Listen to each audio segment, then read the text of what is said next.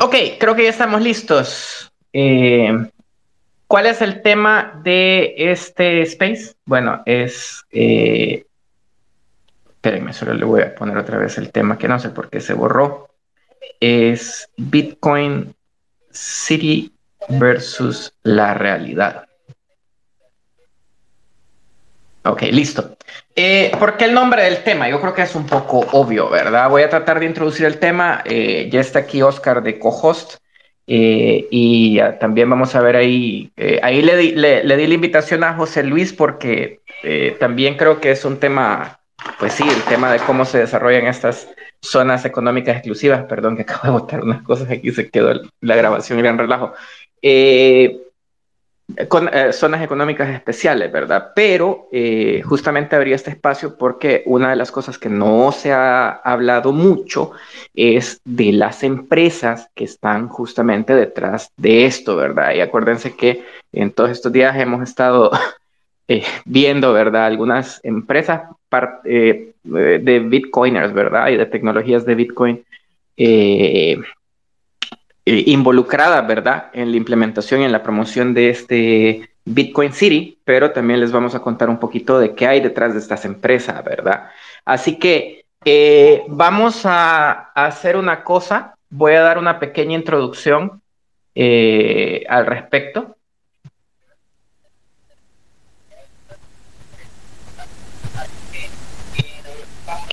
Y eh, luego vamos a dar chance aquí, creo que Oscar tenía también más información específica de estas empresas y, por qué están, digamos, involucradas en, todo esto, ¿verdad? Así que, eh, bueno, eh, creo que vieron la mayoría un pequeño video que puse hoy en la mañana respecto al tema de, estas ciudades. hay, hay dos cositas, ¿verdad?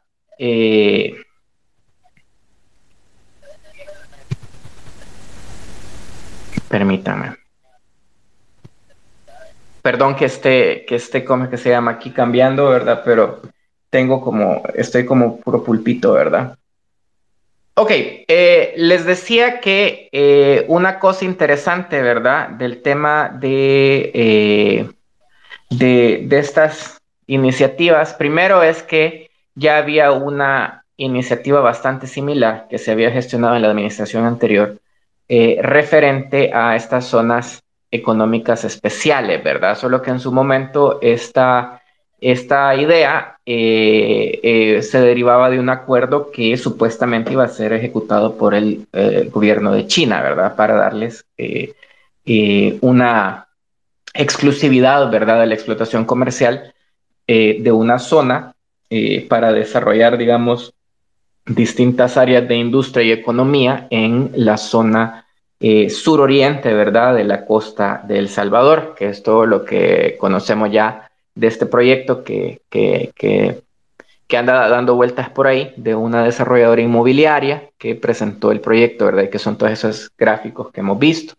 Por eso es que decimos que no es una idea nueva. Y justo estaba platicando con alguien hoy temprano que me decía que esto es un una cosa viejísima, ¿verdad? Porque esto de las zonas de explotación exclusiva, de, temas de, dar eh, como exclusividad de explotación comercial de un área, es eh, también, ¿verdad? Una idea que viene incluso de gobiernos de más de derecha, ¿verdad? Bueno, de derecha hay que decirlo, ¿verdad? Porque viene de la idea de que eh, dándoles, ¿verdad? Excepciones de impuestos, dándoles facilidades a las empresas, entonces, esto va a generar, ¿verdad? Que, que, o sea, eso es lo que dicen, ¿verdad? Que va a generar que aparezcan muchas empresas y que esto se traduce en empleos y que esto deriva, ¿verdad? En el desarrollo local. Algo que no es completamente cierto, creo que hay un par de estudios y ahí tal vez algún, algún economista eh, le da un poco más de sustento de que esto no es completamente cierto, ¿verdad? Eh, eh, lo hemos visto reflejado ya antes, ¿verdad? En, en otras, digamos, eh, eh, iniciativas similares y yo creo que al final del día es un poco también como lo que ya vemos en la zona franca, solo que esto es un poco más amplio, ¿verdad? No es, no es un, un, un, área específica para industria, sino que es algo que tiene más componentes. Eh, a eso nos referíamos con que no es una idea nueva, ¿verdad? No es una idea nueva. Y, yo creo que algunos se han de acordar que cuando el, la administración del FMLN lo presentó, hubo muchísimas críticas porque obviamente se, se, consideró en ese momento una, una medida eh, bien neoliberal, incluso el mismo, el mismo Bukele en su momento la criticó fuertemente y por ahí anda el tweet que ojalá que no lo borre porque ya sabemos que cuando los tweets que pone se contradice el mismo, lo borra. Eh, eh, justamente le, le, le eh, él hacía la crítica, ¿verdad? De que cómo era posible que se cediera, ¿verdad?, estos espacios eh, a, extranjeros antes de promover otras cosas, ¿verdad? Entonces, por eso de nuevo decimos que esta idea no es nueva en absoluto. Eh, eso desde su concepción más básica, ¿verdad? Cuando ya vemos a la implementación propuesta o a los renders, que ahí Carlos tal vez quiera hablar, eh, vemos que es muy similar a lo que estaba en, este, en, esta, en esta revista, ¿verdad? De, de esta desarrolladora inmobiliaria china que presentó el proyecto y que es el PDF que anda dando vueltas por ahí. Ya voy a ver si se los, si se los pongo en un, en un link para que vean cuál era la, la propuesta china. Y ahorita lo vemos otra vez esta idea volverse a materializar pero con la idea de, eh, de, hacerlo para los bitcoins, para que ellos vengan a invertir en las empresas de bitcoin, que yo siempre digo, miren, eh, la verdad es que las empresas de software al estilo de las startups, a menos que tengas cientos de startups, no generan muchos empleados, ¿verdad? O sea, imagínense, háganse una idea.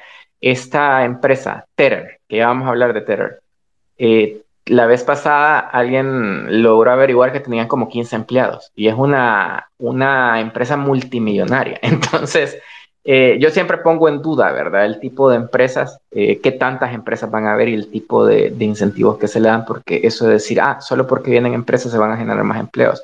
Y obviamente, ¿verdad? El tipo de, empleos eh, que, que ofrecen estas compañías es súper especializado. Entonces, eh, también hay que pensar, ¿verdad?, que posiblemente eh, eh, el tipo de, perfiles que estas personas vayan a contratar ni siquiera van a estar en el país. Es lo más probable. Yo aquí en Twitter tal vez solo conozco, o sea, les puedo contar con la palma de mi mano las personas que se especializan en el tema de tecnologías cripto o que han tenido experiencia en el desarrollo de esas tecnologías. Aquí Oscar es una de esas personas eh, y les puedo decir, ¿verdad?, que, encontrar perfiles para ese tipo de compañía va a ser bien, bien, bien difícil. Eh, no significa que no se pueda, pero les doy, digamos, mi, mi, perspectiva conociendo un poco de lo que se especializa o de lo que la gente normalmente trabaja, ¿verdad?, en el país. Entonces, de nuevo, es, hay muchas promesas, poco, poco fundamento. Pero yo creo que lo interesante acá es eh, quién va a dar el dinero, ¿verdad? Y ahí es donde comienzan a, salir cosas bien interesantes, ¿verdad? Eh, primero, tenemos que quien supuestamente va a manejar este, este fondo o quien va a emitir eh, los bonos es esta empresa que se llama eh, Blockstream.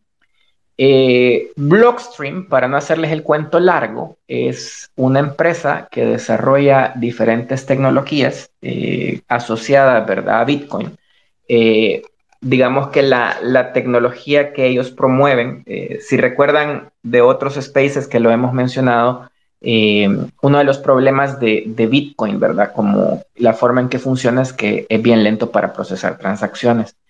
Entonces, obviamente, si utilizáramos directamente lo que esta gente le llama como la capa 1 o, o las transacciones en la cadena de bloques, o on-chain, le llaman en inglés, eh, no mucha gente lo utilizaría, pues estamos hablando de un promedio de 2.500, 3.000 transacciones cada 10 minutos, entonces es demasiado lento.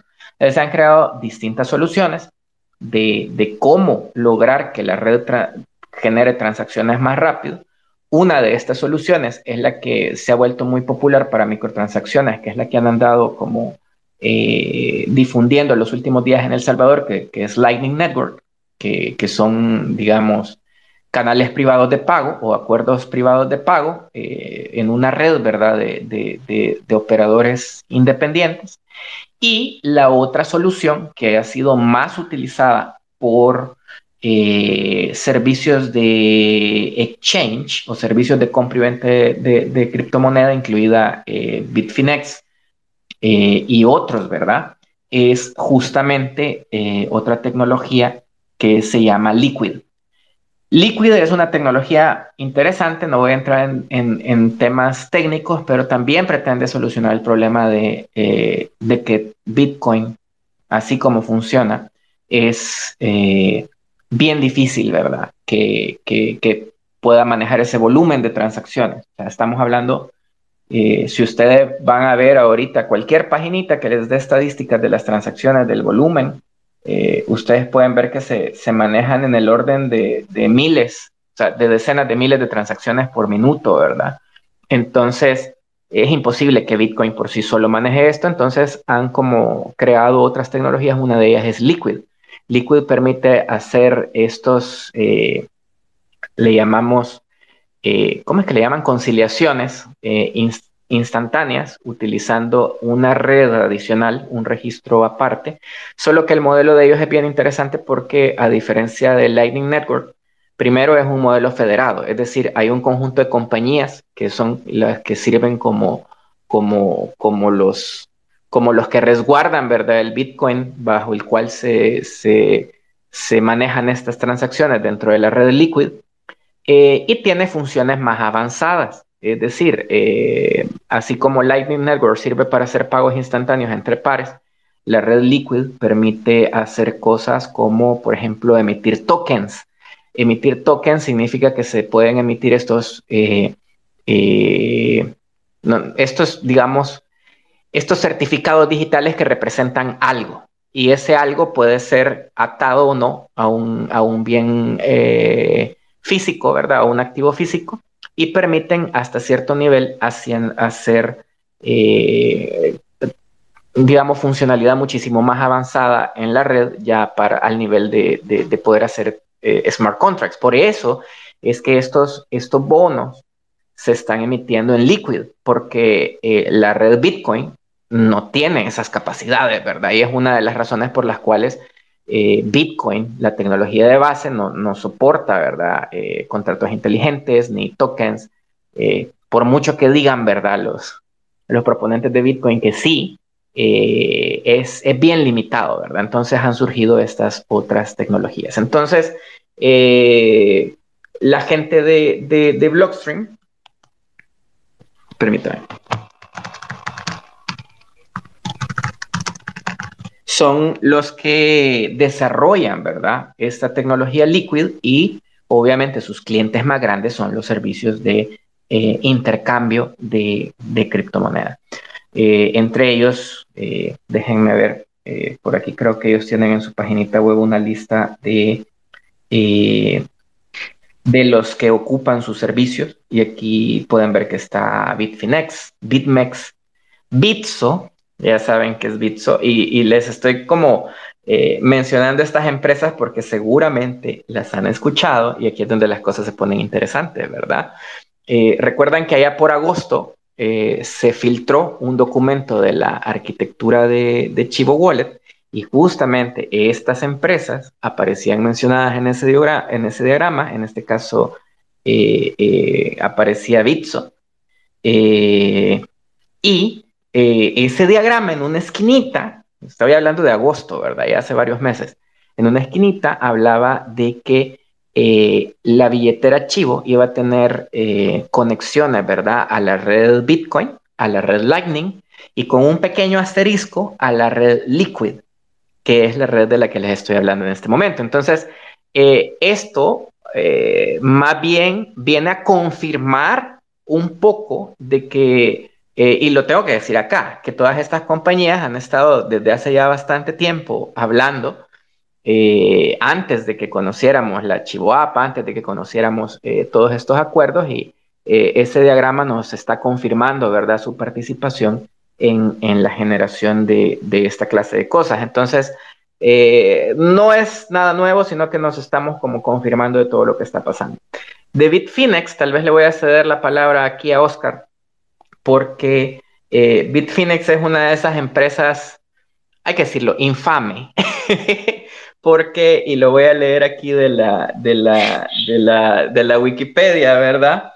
Eh, este es uno de los exchange eh, que fue hackeado. En mayo del 2015 fue hackeado, perdieron 1.500 bitcoins, eh, tuvieron problemas con sus relaciones bancarias, tuvieron eh, de ahí en 2016 eh, pagaron una multa por ofrecer transacciones de futuros sin tener licencia en Estados Unidos.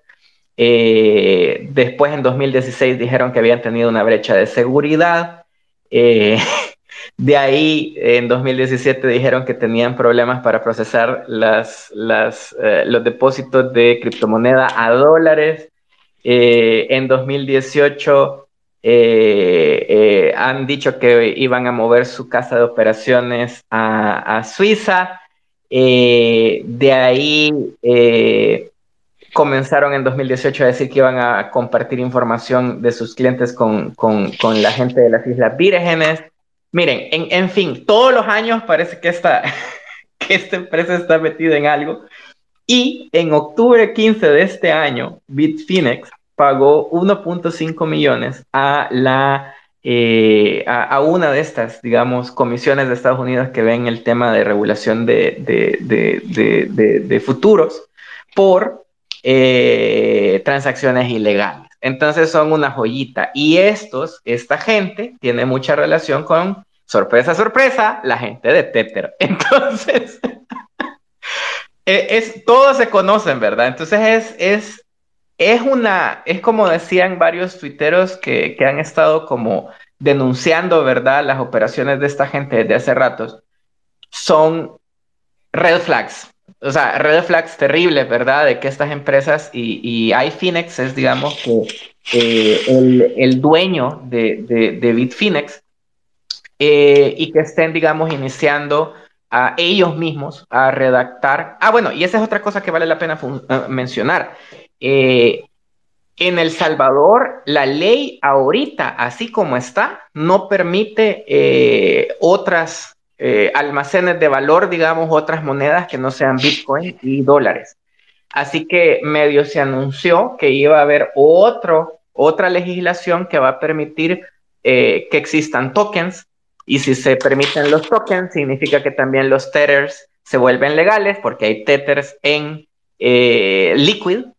Entonces, significa que si eso pasa, bueno, entonces ya vamos a tener también stablecoins emitidas por, por esta gente y ah, corren mucho los rumores, si ven las cuentas por ahí, si ven lo que se ha estado hablando, de que estos bonos van a ser emitidos para comprar una parte en Bitcoin y para eh, la otra posiblemente no necesariamente sean dólares, dólares, sino que alguna de estos certificados, muy probablemente Tether, porque pues si está Bitfinex, si está iFinex, que son todos, digamos, conocidos y, sus CEOs y sus CFOs, los, eh, los directores y los directores financieros están también en Tether, obviamente podrían ellos también utilizar este mecanismo que a ellos no les cuesta imprimir nada o venderlos a descuento. Entonces, aquí sí le cedo la palabra a Oscar para que nos cuente qué más sabe antes de seguir con, con la plática, ¿verdad?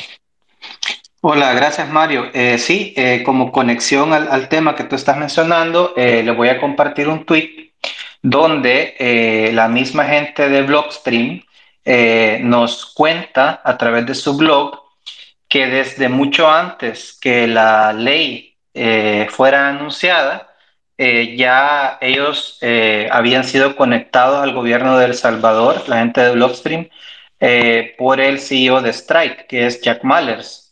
Em, entonces, gracias a ese reféralo, a esa referencia o conexión, es que Blockstream ha estado en conversaciones con El Salvador por varios meses, eh, poniendo un gran, una gran cantidad de esfuerzo, eh, diseñando y modelando estos bonos, estos bonos que están ofreciendo, eh, y ellos piensan que estos bonos van a ser atractivos para un amplio rango de inversionistas, desde inversionistas de criptomoneda, inversionistas que quieren ganancias, los hodlers que eh, mantenemos Bitcoin en, alguna billetera X eh, y la gente de a pie, ¿verdad? Gente común y corriente.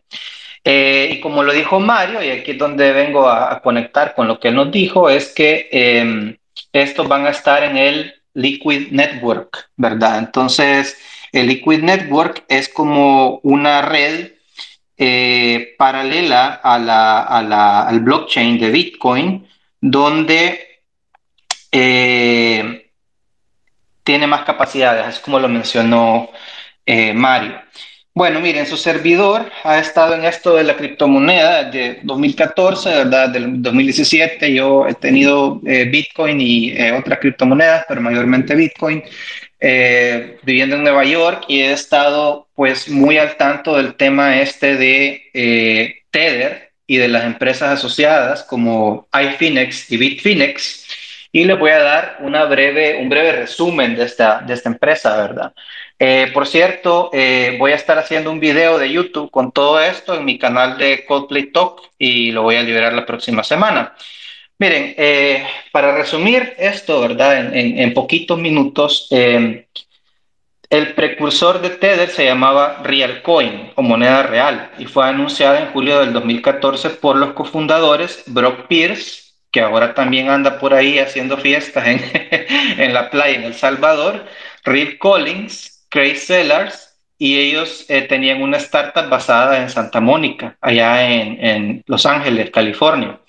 ¿verdad? Los primeros tokens que ellos emitieron eh, se emitieron el 6 em, de octubre de 2014 en el blockchain de Bitcoin. Y eso fue usando el protocolo eh, OmniLayer, así se conocía, ¿verdad? Em, pero luego, en noviembre del 2014, el CEO en ese entonces de Tether, Reeve Collins, anunció que le estaban cambiando el nombre de Realcoin a Tether, ¿verdad? Y la idea del Tether es básicamente tener una eh, moneda digital que está relacionada uno a uno con el dólar. Eso quiere decir que em, si yo quiero comprar un Tether, le doy a sus emisores un dólar y ellos a cambio me dan un Tether. Y yo con ese Tether, que es un dólar virtual, yo ya puedo irme a cualquier eh, casa de intercambio de criptomonedas o exchange y comprarme una criptomoneda X, ¿verdad? Esto de, las, eh, esto de los Tether, que son una moneda estable, eh, es conveniente para este tipo de empresas que son exchange o casas de intercambio de criptomoneda porque no tienen que cumplir con regulaciones que deberían de cumplir en el caso de estar moviendo dólares, ¿sí? Entonces, eh, es una de las conveniencias de una moneda estable. Ahora, de nuevo, yo les digo, no tenemos nada en contra de Bitcoin, no tenemos nada en contra de las criptomonedas y tampoco de las monedas estables, pero siempre y cuando eh, la moneda estable esté debidamente respaldada por un dólar, para que así cuando cualquiera de los clientes de un exchange o de un emisor de moneda estable eh, vengan sus clientes y le digan, ok, ahora yo necesito mis dólares contantes y sonantes porque he tenido una emergencia médica, porque me voy a comprar una casa, etcétera, porque no todo se puede pagar con esas criptomonedas o monedas estables, ellos sean capaces de entregarme mis dólares a cambio de los Tether que yo he tenido. Eh, y la idea de Tether es que cuando eso sucede, ellos queman o hacen un burn del Tether que reciben para mantener el equilibrio eh, y que no se emitan más tethers eh, de los que están respaldados, ¿sí? Entonces, eso es básicamente cómo inició esto del, del. Me voy a saltar un montón de años porque han sucedido un montón de problemas, ¿verdad? Y, han habido cambios de CEO y han habido eh, personas que se han salido de Tether, etcétera. Me voy a saltar al año 2021, ¿verdad? Recuerden que fue creado en 2014 como, como Realcoin, ¿verdad? Pero ahora se llama Tether, la empresa privada detrás de todo esto se llama Tether Inc. Em, y ellos prácticamente son los que controlan todo esto, ¿verdad? Si alguien necesita un millón de tethers, entonces, eh, digamos, ese alguien puede ser Binance, que es un exchange, le llama al CEO de Tether, ¿verdad? Y le dice, mira, eh, Ardonio, porque creo que se, llama Paolo Ardonio. Eh, ah, no, se llama... Sí, sí, es Paolo Ardonio, ¿verdad? Es que como ha cambiado de manos eh, tantas veces que ya, ya uno no se acuerda, porque también ha sonado el nombre de Van der Velde, que es otro, otra persona que ha estado eh, liderando, digamos, esto. pero bueno, usualmente en una empresa ustedes tienen el CEO, que es el, el director ejecutivo, tienen el CEO, que es el jefe de operaciones, y tienen el CFO, que es el de finanzas. Entonces, todas estas empresas privadas eh, tienen estas tres figuras eh, y Tether Inc. no es la excepción. Entonces, eh, siguiendo con el ejemplo, ¿verdad? Yo necesito liquidez para, para comprar criptomoneda en mi exchange y entonces llamo y le digo, ok, Tether, emítame un billón de tethers. Eh, en teoría debería de yo entregarles un billón de dólares para que esa relación uno a uno no se rompa. Pero em, desafortunadamente, Tether Inc. ha fallado en diversas ocasiones el poder eh, tener esa transparencia para probar que en realidad tienen el equivalente en dólares a el equivalente en tethers que han producido a través de los años. Solo para darles una, idea, eh, a enero del 2021, eh, Tether ya había emitido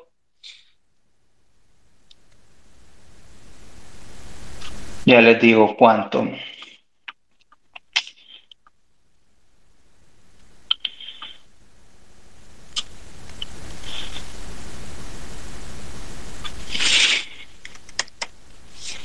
Sí, a enero 19 del 2021, Tether ya había emitido eh, aproximadamente 51 billones de dólares. Eh,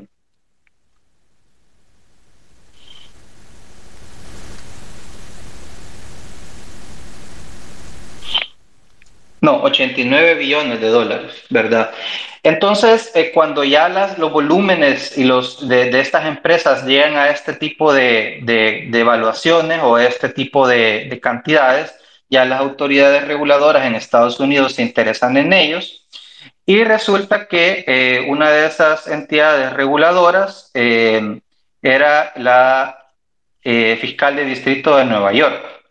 Entonces, en Nueva York está baneada la la capacidad de comerciar con, criptomonedas, en parte porque Tether y Bitfinex eh, han sido multados en febrero del 2021 por el, um, fiscal de distrito de El Salvador, perdón, de, Nueva York, por 18.5 millones. Entonces ellos tuvieron que pagar una multa para conciliar con el, el eh, fiscal de distrito de Nueva York porque ellos determinaron que habían mentido, que el respaldo de los tethers no correspondía a la misma cantidad de dólares, ¿verdad? Entonces, eh, no admitió que había hecho nada malo, de hecho ellos pagaron la multa y continuaron emitiendo tethers a lo largo de todo el año. Ok, eso fue en febrero del 2021, ¿sí? Entonces, eh,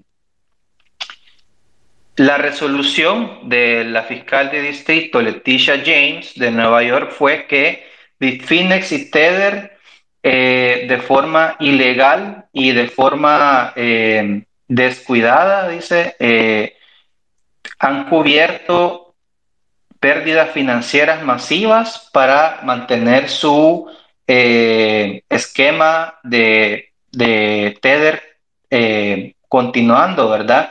Protegiéndose a sí mismos, pero no han sido honestos eh, develando el, verdadero valor de su, de su eh, moneda virtual, ¿verdad? Entonces, Tether dice que su moneda virtual está respaldada por dólares, pero en ese momento eh, la Fiscalía de Nueva York probó que era una mentira, ¿verdad? Entonces, por ahí salieron unas presentaciones que hizo después con unos gráficos de pastel y gráficos de barra de de Tether, eh, que decía cómo tenían distribuida su, eh, su respaldo, ¿verdad? Entonces salía de que 3% era cash en el banco, eh, otro porcentaje como el 84% eran papeles, porque uno puede emitir papeles, ¿verdad? En el mundo de las finanzas que valen dinero. otras eran propiedades de, de, bienes y raíces, etcétera, pero no pudieron comprobar que de verdad era de uno a uno. Ahora, corrámonos para eh, el 15 de octubre del 2021. Resulta que Tether em, tiene que pagar a esa fecha 41 millones de dólares em, porque la comisión se llama The Commodity, Commodity, Futures Trading Commission, que es lo que mencionó Mario de los futuros, em, probó que seguían sin poder justificar el respaldo del dinero, ¿verdad? Entonces, eh, ellos determinaron que Tether estaba haciendo declaraciones eh, eh, que eran mentiras y omisiones sobre el respaldo de su token Tether, o sea, de moneda, moneda estable Tether, y entonces requirió que Tether pagara una, una una multa de 41 millones y que dejara de hacer violaciones eh, futuras al Commodity Exchange Act y que respetara las regulaciones del CFTC, que son las, las reglas CFTC, son, son las siglas de el Commodity Futures Trading Commission. Y también eh, le dio una orden separada a, en contra de iFinex, eh, Bitfinex NA y Bitfinex WW Inc., eh, también conocido como Bitfinex, en conexión con eh, la plataforma de intercambio de criptomonedas Bitfinex para que también cesara, ¿verdad? Y específicamente a Bitfinex, que es esta filial, que es una, una, una casa de intercambio de criptomonedas, tenía que pagar 1.5 millones. Entonces, si hacemos la cuenta, todas estas entidades que le pertenecen a las mismas personas, porque el CEO de Tether Inc. es el mismo eh, CEO de Bitfinex y de iFinex, y eso ya lo aceptaron sus representantes. Ellos pagaron 18.5 millones en febrero, 41 eh, millones hoy en octubre y también 1.5 millones hoy en octubre. O sea que ya, ya llevan como 63 eh, millones en multas. Y miren, cuando las autoridades financieras de Estados Unidos eh, auditan o quieren auditar a estas empresas, esto se da así por eh, cucharada. Primero es una multa chiquita, después una multa grande, después una multa más grande y al final eh, ya se emiten órdenes de captura para los CEO y para el COO y para las personas involucradas en, en este tipo de esquemas.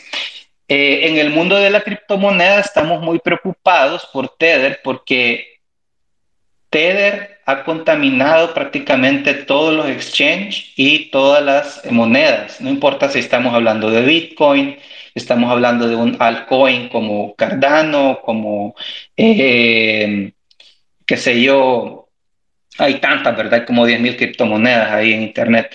Eh, Ethereum, etcétera. ¿Por qué? Porque la gente ha estado ya sea directa o indirectamente, eh, intercambiando sus dólares por tethers, eh, comprando tethers de diferentes exchanges y comprando criptomoneda con ella, ya sea Bitcoin, Tether, perdón, eh, Ethereum, Cardano, etc. Entonces, básicamente han comprado criptomoneda con un token que se duda de que esté respaldado uno a uno con el dólar.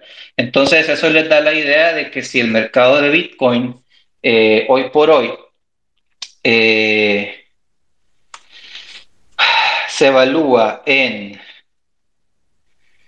1.091 eh, trillones de dólares, es su, su, market capital, ¿verdad? Capitalization total. ¿Cuánto de eso ha sido un inflado artificial comprado con Tether. Entonces lo que se teme es que si el, precio de Tether llega a perder su relación uno a uno con el dólar, el valor de todas las criptomonedas que en algún momento fueron adquiridas con Tether va a caer estrepitosamente. Entonces eso va a hacer que eh, muchos de los inversionistas que hemos puesto dinero arduamente ganado en criptomonedas lo perdamos. Ya son conscientes de que esto de cripto son... Eh, es una forma de invertir en una eh, asset altamente especulativo. Entonces, vaya, yo ya sé que si he puesto 5 mil dólares en Bitcoin, es verdad, y que esa es la cantidad que me siento cómodo de invertir ahí, ya sé que esa cosa la puedo perder el día de mañana, ¿verdad? Pero también sé que eh, puede producir algún rédito, así como cualquier acción de cualquier empresa eh, que uno compre en la bolsa, digamos pero en este caso se agrava la situación porque están los tentáculos de Tether Inc. Eh, inflando el precio de todas estas criptomonedas. A mí me encantaría que esto del Bitcoin, así como inició de forma orgánica eh, con la gente, es como se hubiera seguido desarrollando, pero se han metido todo este tipo de empresas de terceros que han visto la oportunidad de poder ganar dinero, como este Brock Pierce, el eh, Tethering, Bitfinex, eh, Blockstream, etcétera, ofreciendo servicios relacionados o parecidos o préstamos respaldados con criptomonedas. Y todo esto ha creado una gran cantidad de estafas y riesgos que en realidad la tecnología de Bitcoin y de, y de blockchain por sí misma no los tenía, pero han venido un montón de actores que eh, se han querido aprovechar de la situación. Y bueno, finalmente, lo, una de las cosas preocupantes de Tether Inc. es que por más que las autoridades eh, le pidan que sea transparente y que rinda cuentas claras y que se someta a auditorías independientes, ellos no lo hacen, ¿verdad? Entonces, es una de las críticas que el mundo cripto le hace a Tether Inc. Eh, porque ellos contratan a sus propios auditores, ¿verdad? De las Islas Caimán o de algún paraíso fiscal eh, o le convencen a una firma de auditoría que tiene, no sé, cierta credibilidad, que los audite en una fecha específica. Y eso es bien eh, importante porque en una fecha específica ellos pueden hacer que sus assets con los cuales respaldan el Tether que existe, efectivamente esté por ahí, ¿verdad? Un papel financiero que son 50 billones, otro papel financiero que sea, etcétera.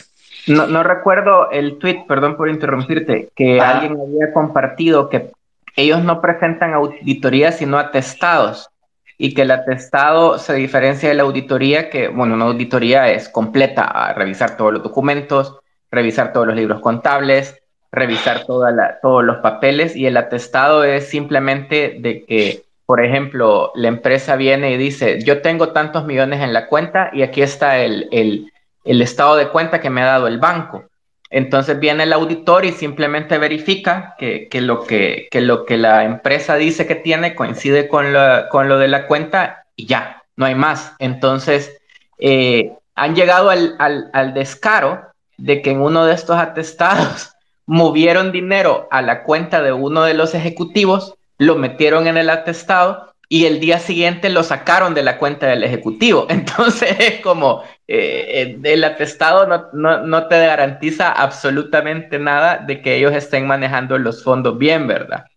Sí, exactamente. Entonces, miren, esto de los attestations es bien eh, eh, importante diferenciar de una auditoría, porque un attestation es un testimonio, ¿verdad? Eso así se traslada, se, se, eh, se traduce al español. Es un testimonio que a veces está bajo juramento, ¿verdad? Entonces, eh, pero bueno, lo que, lo que Tether ha hecho es que traen su compañía contable o despacho contable de su confianza o que ellos quieren que los audite, entre comillas, o que les cuente las costillas y ellos lo que emiten es un attestation, pero no se han dejado auditar, ¿verdad? Entonces, ellos siguen emitiendo Tether eh, que se sigue ocupando para comprar criptomonedas sin em, poder demostrar efectivamente que el día que todas las personas que han recibido un tether de ellos quieran eh, sus dólares, les van a poder ser devueltos porque ellos tienen el respaldo.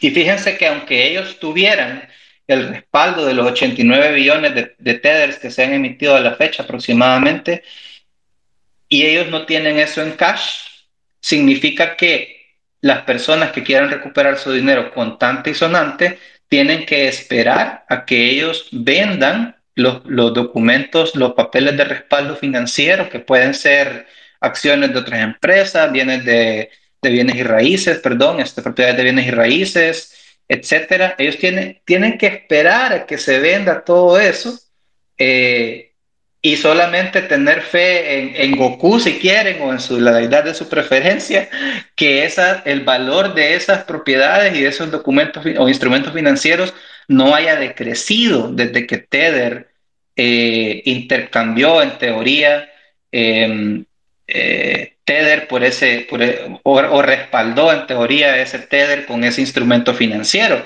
Pero ustedes saben que los mercados de raíces suben y bajan, la bolsa de valores sube y baja, el valor de las empresas sube y baja.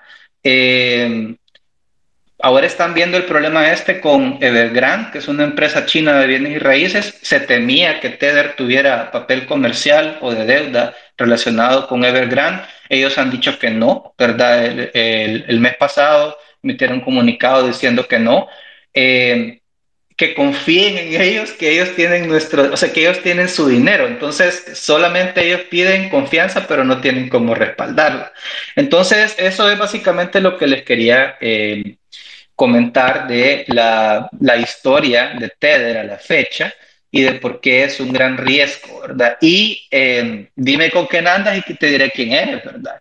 Eh, qué bonito debe ser para Tether y para su CEO y su CEO eh, encontrarse con un apoyo en un gobierno eh, autoritario como el de El Salvador, donde la transparencia no vale un comino, eh, porque a ellos tampoco les, les conviene la transparencia. Y así como El Salvador, el gobierno de El Salvador está desesperado por conseguir financiamiento porque ya no tiene de dónde, eh, así están desesperados los de Tethering por tener alguna clase de respaldo para su moneda estable. Entonces, una, ellos tienen una relación de mutuo beneficio en teoría, eh, pero es una relación... Eh, o, una, o una destrucción mutua asegurada puede ser también. También, pero lo que les quiero eh, establecer es que eh, Tether puede decir, ah, nosotros tenemos respaldo en bonos de Bitcoin del gobierno de El Salvador a 10 años, ¿verdad? Y que eso respalda 500 mil dólares o medio billón de dólares, si quieren, o un billón de dólares de nuestra emisión de Tether. Y el gobierno de El Salvador puede también venir y beneficiarse porque ellos pueden tener esos bonos y vendérselos a los inversionistas que están interesados o tener cash en este momento y lo que se ha anunciado hasta ahorita es que inicialmente van a rendir 6.5%, pero a 10 años dicen que van a rendir 146%. Eh, yo en realidad dudo de que esto cosa de, de, los bonos para Bitcoin City vaya a tener éxito. ¿Por qué? Porque los inversionistas en cripto eh, esperamos, y digo esperamos porque yo, yo tengo criptomoneda, eh, que nuestra inversión rinda mucho más de ese 6.5% y nadie va a tener paciencia para, eh, o, poca, o pocos van a tener paciencia para esperar 10 años para que les rinda 146%, ¿verdad? Entonces, eh, a saber quién va a invertir ahí, con el origen de dinero, de saber de dónde va a venir. Eh, Tether no, si se comercia internacionalmente, no está sujeto a regulaciones. ¿verdad? Hay un montón de exchanges que se pueden saltar eh, el, el, FATCA y se pueden saltar otro montón de regulaciones de antilavado de dinero y de conocer a tu cliente. Em, así que a saber qué va, qué va a pasar y a saber quiénes van a ser los inversionistas en estos bonos para construir la dichosa creo Bitcoin City. Creo que en un space hoy en la mañana, no recuerdo si fue alguien de un exchange, mencionaban que, que para ellos sería fácil mover estos bonos dentro del exchange. Probablemente eh, lo listen como otra opción de inversión, así como listan cualquier otra cripto eh, y algo así decían. Eh, antes de darle paso, porque me interesa un poco que hable eh, Daniel, porque lo invité porque temprano estaba como contándonos que eh, su familia está en el epicentro, ¿verdad?, de, la propuesta que se ha hecho y también a José Luis para que nos dé un poco la perspectiva un poco económica de, de esto, también para ponerlos en contexto. Acabo de tuitear en, en la cuenta, ¿verdad? Eh, porque, y de nuevo, tal vez también es un llamado a ver lo que podemos hacer por redes sociales.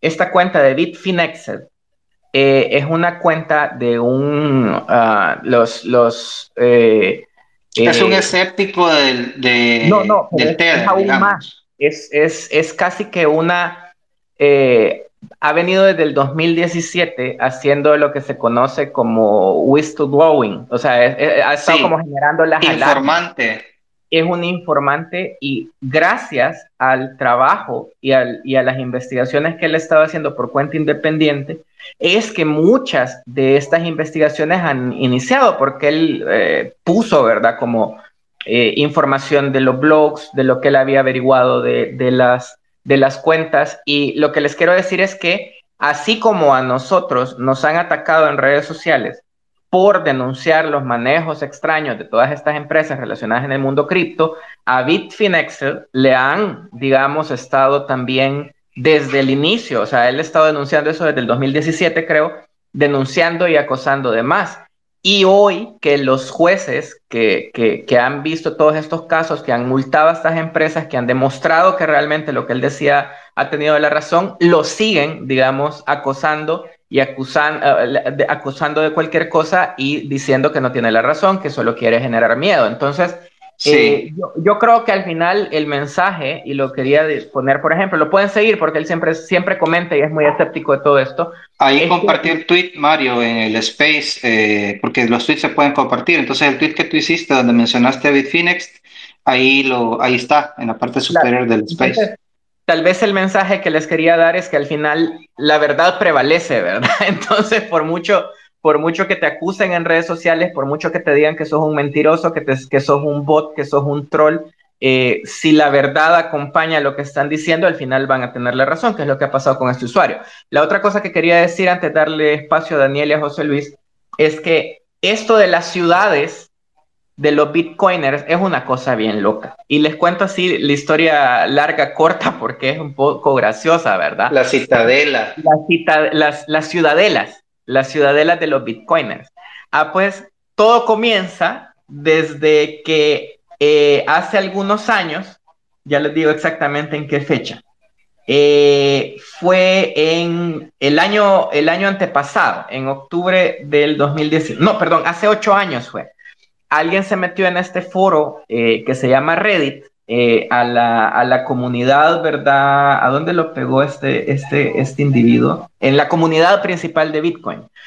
Eh, este usuario que, que, entró dijo que él era un viajero del futuro y que él venía del futuro y lo que había visto en el futuro era que los bitcoiners habían establecido estas ciudadelas amuralladas donde tenían sus propios ejércitos, donde tenían sus propios servicios y que lo que hacían es que los que habían como mandado a construir estas ciudadelas y a defenderse eran los bitcoiners que habían eh, holdeado, ¿verdad? O habían mantenido el bitcoin por tantos años y que ahora eran los nuevos eh, millonarios que pagaban eh, y contrataban a los que no tenían bitcoin para que trabajaran y vivieran en estas ciudadelas.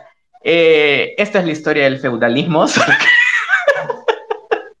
Entonces, hay algunos bitcoiners que se lo han tomado muy en serio. O sea, y muy en serio digo que ellos sueñan con ser los dueños de estas ciudadelas y de ser los, los nuevos señores tecnofeudales que van a gobernar en estos espacios privados. Entonces, eh, luego encontrás eh, la idea de las zonas económicas, que es una idea, de nuevo, zonas económicas especiales, que no es algo nuevo, pero que es una idea muy de derecha, y luego lo combinás con las ideas libertarias, ¿verdad? De, de, estos lugares sin ley, donde cada quien eh, se autorregula, ¿verdad? Y que no hay un gobierno que intervenga. Entonces, y lo sumás al Bitcoin, esto se vuelve como el caldo de cultivo ideal para que estas ideas locas, porque son ideas, o sea, ¿quién, ¿quién, toma en serio a alguien que llega a un foro diciendo que es un viajero del futuro? Eh, para, para, para impulsar esta clase de cosas, ¿verdad? Y ahí es que nacen las famosas ciudadelas, eh, los citadels de, de, los bitcoiners. Entonces solo quería decir eso para, para introducirles de dónde viene esto y de lo alocado que es el mundo de los criptos. Exacto, eh, solo para terminar mi punto de Tether, Mario, antes de que le des la palabra a Daniel, y bueno, ¿qué vamos a seguir platicando? Les quería eh, resumir esto de Tether en cinco puntos para que no se les olviden. Mire, eh, en grabaciones de audio los ejecutivos de Bitfinex han admitido que han cometido fraude bancario y lavado de dinero, ¿verdad? también eh, se sabe que Bitfinex y Tether no tenían bancos legítimos para poder eh, mover su dinero. Eso era el 2019. De ahí, eh, Bitfinex fue cofundado por un estafador Ponzi, ¿verdad? Que, que ya fue acusado y procesado por ser un estafador de un esquema Ponzi o piramidal. Y finalmente que Tether se ha rehusado a conducir auditorías en contradicción con su propio white paper, donde dicen que en su white paper eh, prometen que todos van a tener eh, que, que, van a tener auditorías. De hecho, ellos habían prometido tener auditorías diarias. Eso estaba en su sitio web en algún momento y lo pueden encontrar. Se ocupan la Wayback Machine eh, del, del, caché de, del Internet pero luego lo removieron, ¿verdad? Y ahora están de que no quieren eh, permitir auditoría, solamente hacen estos eh, como declaraciones, ¿verdad? Entonces, eh, eso, eso les quería decir, ¿verdad? El tema de Tether. Y se siguen viendo cómo se buscan, ¿verdad? aliados para respaldar el Tether, pero no quieren decir específicamente si en realidad están respaldados uno a uno con el dólar o no. Adelante, Mario. Ok, eh, le vamos a dar chance a Daniel que nos cuente también, porque, ah, o sea, al final del día yo creo que hay, ah, una cosa es hablar de las empresas y de este mar de tiburones, ¿verdad? Y otra cosa ya es hablar del lado de la gente. Y Daniel estaba compartiendo hoy temprano eh, el caso de su familia. Eh, adelante, Daniel.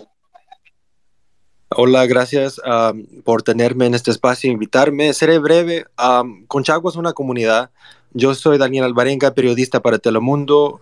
yo vivo en la diáspora de Estados Unidos, pero mi familia es originaria de Conchagua, en La Unión. A través de los desplazamientos fuimos para la ciudad de La Unión, después de San Salvador, y ahora estamos en Estados Unidos, pero aún tengo lazos fuertes con La Unión. La Unión ha sido el departamento, es el departamento más lejos de la capital. La Unión Oriente está en la periferia del país. A mí me gustaría saber cómo esto va a afectar a las comunidades en la base del volcán Conchagua, donde proponen poner Bitcoin City. Conchagua, entre Conchagua y la Unión, también ha sido el sitio de una de las mayores fallas de proyectos gubernamentales en el país de la historia, esa revitalización del Puerto Cutuco.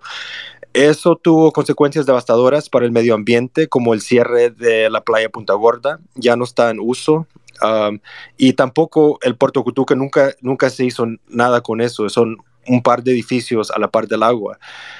todos los gobiernos han fallado en iniciar esas operaciones. hasta el FMLN trató de hacer algo, trató de, entrar con unas empresas chinas o algo así. Y la gente de la Unión, pues, perdió una de las playas más accesibles y seguras para nadar y me imagino que esto va a pasar con otras playas a la base del volcán como playitas y playas que aún no se ha hecho mucho comercio, mucho turismo. no es difícil imaginar que con esta historia esperar que el proyecto de la ciudad de Bitcoin tenga como un destino similar y que tenga consecuencias negativas. solo quería decir que gracias por tener este espacio. Me ha frustrado tanto porque siento que los Bitcoiners tienen como la hegemonía en inglés sobre hablar de estos temas, sobre, sobre hablar de, de, de, lo que tan bueno esto va a ser. Y eso es todo. los estoy apoyando aquí desde la diáspora y estoy aprendiendo mucho. Gracias.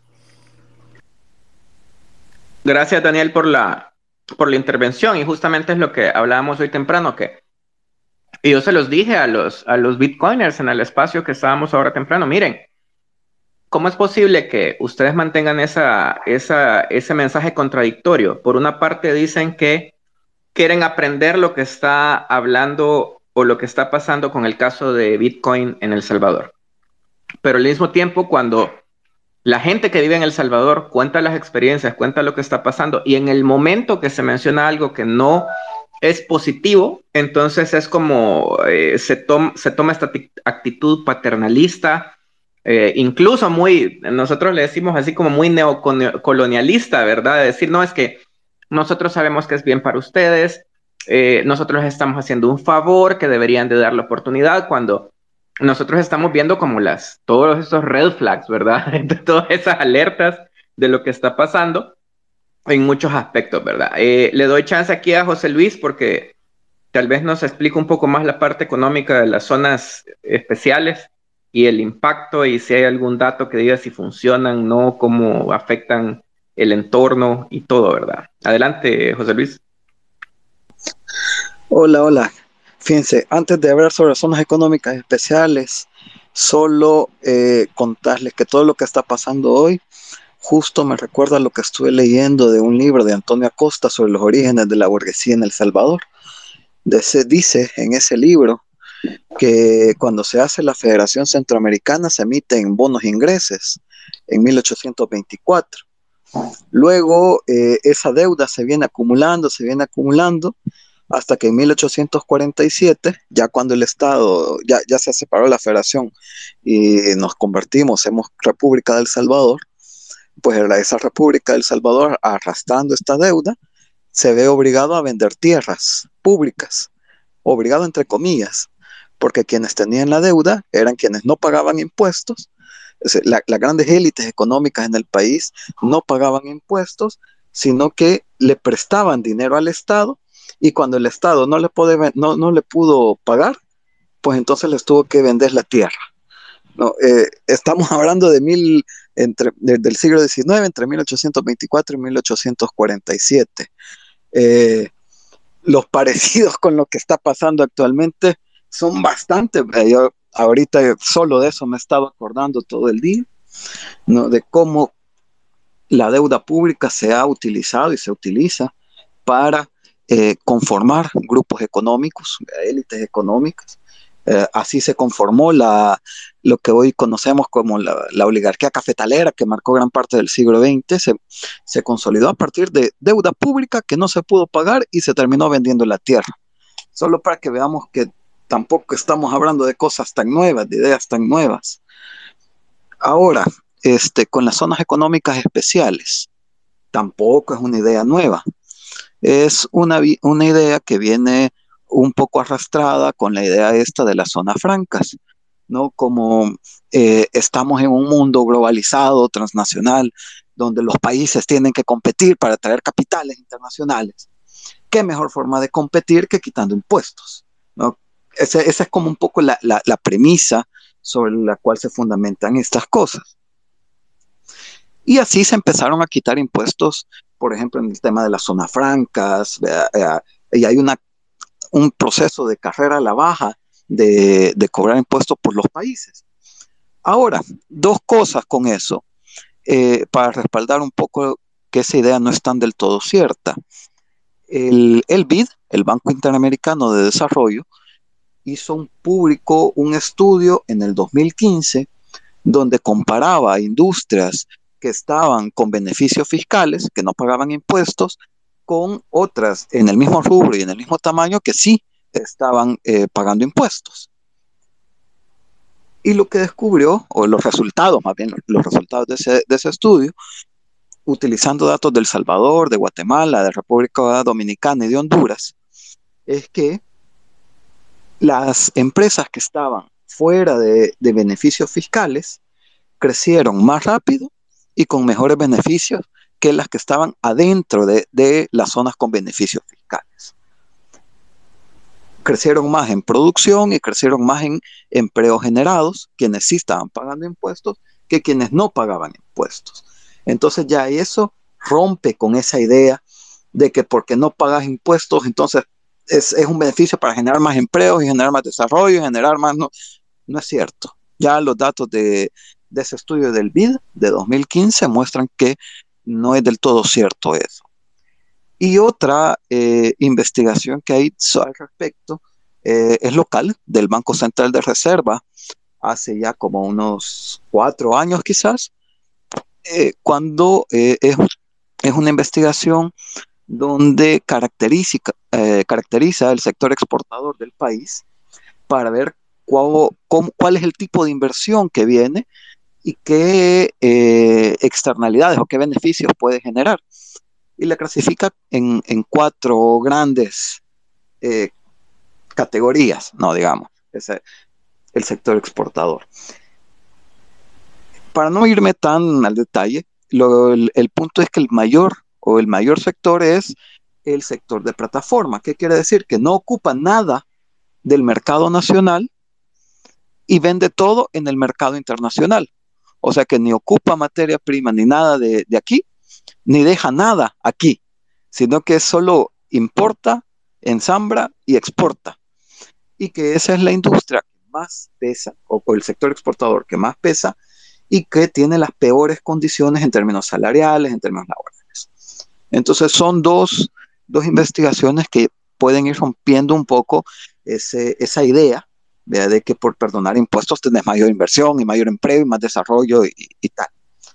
Ahora, entonces, esa idea se ha ido refinando un poco y ha pasado, ha ido pasando a esto que se llaman las zonas económicas especiales o las ciudades charter o las ciudades modelo, donde se va un paso más allá eh, en cuestión de las zonas francas, ya no solo es perdonar impuestos, sino que además se le da autonomía a, bueno, se determina una proporción del territorio nacional donde se le da autonomía en cuanto a materia fiscal, materia laboral, incluso materia medioambiental, para que quienes eh, se instalen en ese pedazo de territorio tomen esas decisiones. Es decir, básicamente es crear un Estado adentro de, un Estado, cederle la soberanía de esa porción del territorio a quienes van a llegar ahí. Hay ya zonas económicas especiales eh, aprobadas, hay leyes que, la, que las amparan en Guatemala, en Honduras, en Nicaragua incluso. Eh, ya hay zonas económicas especiales aprobadas en toda la parte del Pacífico en Guatemala e incluso una parte de como un canal seco en, eh, la parte eh, que une el Pacífico y el Atlántico de Guatemala cerca de la frontera del Salvador. Ahí también hay varias zonas económicas zonas económicas especiales aprobadas y ya adjudicadas. También hay eh, zonas económicas especiales aprobadas en Honduras, sobre todo en la parte atlántica, la salida atlántica de, Honduras. Ahí también hay zonas económicas especiales aprobadas. Y eh, sobre eh, esa idea que había en Nicaragua, apoyada por los chinos, de crear un canal que atravesara el lago de, Nicaragua. En todos esos casos donde hay, han habido eh, zonas económicas especiales aprobadas, se ha desatado eh, la conflictividad territorial, porque eso ha significado que las comunidades que ya están viviendo ahí están siendo despojadas, e incluso en territorios donde no habían comunidades instaladas, pero el efecto que, que tendrá en términos de eh, agua, por ejemplo, porque si se llega a instalar ahí y ahí atraviesa un río, las decisiones que se tomen ahí van a afectar toda la cuenca del río, no solo ese pedacito. Entonces, todas las decisiones, en, todas las experiencias que han habido de zonas económicas especiales aprobadas en Centroamérica, hay conflictos territoriales. Hay conflictos territoriales en términos de el despojo de tierra a la gente, a las comunidades. Hay conflictos en términos de los recursos naturales, del cuidado de la naturaleza que hay en ese espacio. Hay conflictos, eh, incluso en una parte de, estas zonas económicas especiales, incluso llega a entrar un proyecto minero que nos afectaría a nosotros en el país, aunque no tengamos nada que ver, pero como está en Guatemala, en, una cuenca transfronteriza, eh, que afectaría también a, aquí El Salvador. Entonces, eh, no son tampoco ideas nuevas, ya están, ya están aprobadas en otros países, están probadas en otros países no han generado crecimiento, no han generado em-, empleo y lo que han generado es conflictividad territorial. Ahora, con los mil millones de dólares, que creo que ese es otro tema que, rapidito quisiera tocar, los bonos de mil millones de dólares, creo que ahí están, han encontrado la forma de, bajarse a los bitcoiners. Pues, a ver, eh, si, si el gobierno tuviera que salir al mercado internacional, tendría que estar pagando un, un cupón de 12, casi 15% incluso, ¿vea? por las condiciones que tiene el país. Y ahorita a ese bono Bitcoin le están ofreciendo un cupón del 6.5%. Entonces, eh, como gobierno, básicamente están bajando a, a, Bitcoiners. Pero incluso eso significa que nos estarían poniendo una deuda de que, no, que nos tocaría pagar 65 millones de dólares anuales en ese cupón para construirles esa ciudad para bitcoiners, que ya vimos que los datos de otras experiencias nos dicen que tampoco es que van a generar empleo y desarrollo y todo lo que se promete. No, solo nos va a dejar una deuda. Y de nuevo, solo me hace recordar eh, ese capítulo de la historia que ya pasamos ahí en el siglo XIX, cuando a través de la deuda se despojaron de, tierras al Salvador. Gracias, José Luis. Eh, yo también quería como poner de nuevo el, eh, como el tema, ¿verdad? De, cómo está pasando todo esto. Yo creo que al final son alertas, o sea, vemos el historial de estas empresas, vemos todo lo que está pasando. A, mí me, a mí me genera un montón de ruido, ¿verdad? Darme cuenta de que todas estas empresas parecen ser un grupito que se han estado viendo desde hace mucho eh, y que están interesados en, en, velar por, por, por, por, hacer crecer, qué sé yo, el valor del Bitcoin, sus inversiones. Eh, y, más bien parece, de nuevo, un acuerdo de un pequeño grupo que quiere llegar a tener eh, poder, ¿verdad? No, no, no otra cosa. Entonces es preocupante, ¿verdad? Más, más, más allá de, de lo que se está vendiendo como, como desarrollo. Eh, y, llama particularmente la atención que esta propuesta es bien, así como la ley del Bitcoin, es bien monotemática. Eh, todavía la, la, propuesta de la zona que, eh, que se iba a hacer con los chinos, ¿verdad?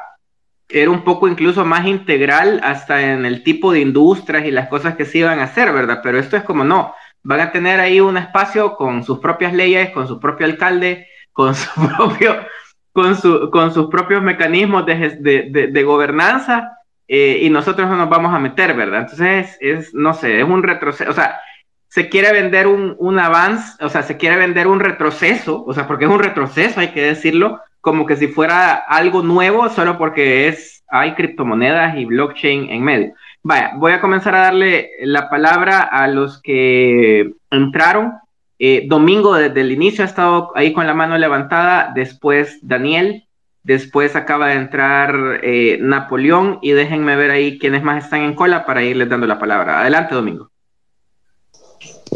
Buenas noches, muchas gracias por, por proveer este tipo de espacios. Son realmente muy informativos. Bueno, primero quiero eh, presentarme. Yo tengo algo de experiencia trabajando con Bitcoin o con criptodivisas, quizás no necesariamente en el desarrollo, sino que en el área más de IT e infraestructura. Allá por 2018 tuve la experiencia de trabajar como ingeniero para un intercambio que ya no existe. Y ahí fue cuando me di cuenta de una práctica bien curiosa y bien deshonesta que se llama el wash trading. Wash trading se traduce como lavado comercial ¿Y en qué consiste? Básicamente en que si yo tengo, por ejemplo, un Bitcoin y el Bitcoin ahorita digamos que vale 10 mil dólares y yo quiero vender ese Bitcoin más caro de lo que yo lo compré, eh, la tecnología de Bitcoin facilita crear wallets anónimas. Y bueno, no es exclusivo de Bitcoin, sino que es en general de todas las criptodivisas. Entonces, ¿qué sucede? Yo lo quiero vender más caro de lo que lo compré. Entonces, nada me impide crear una nueva billetera y este vendérmelo a mí mismo.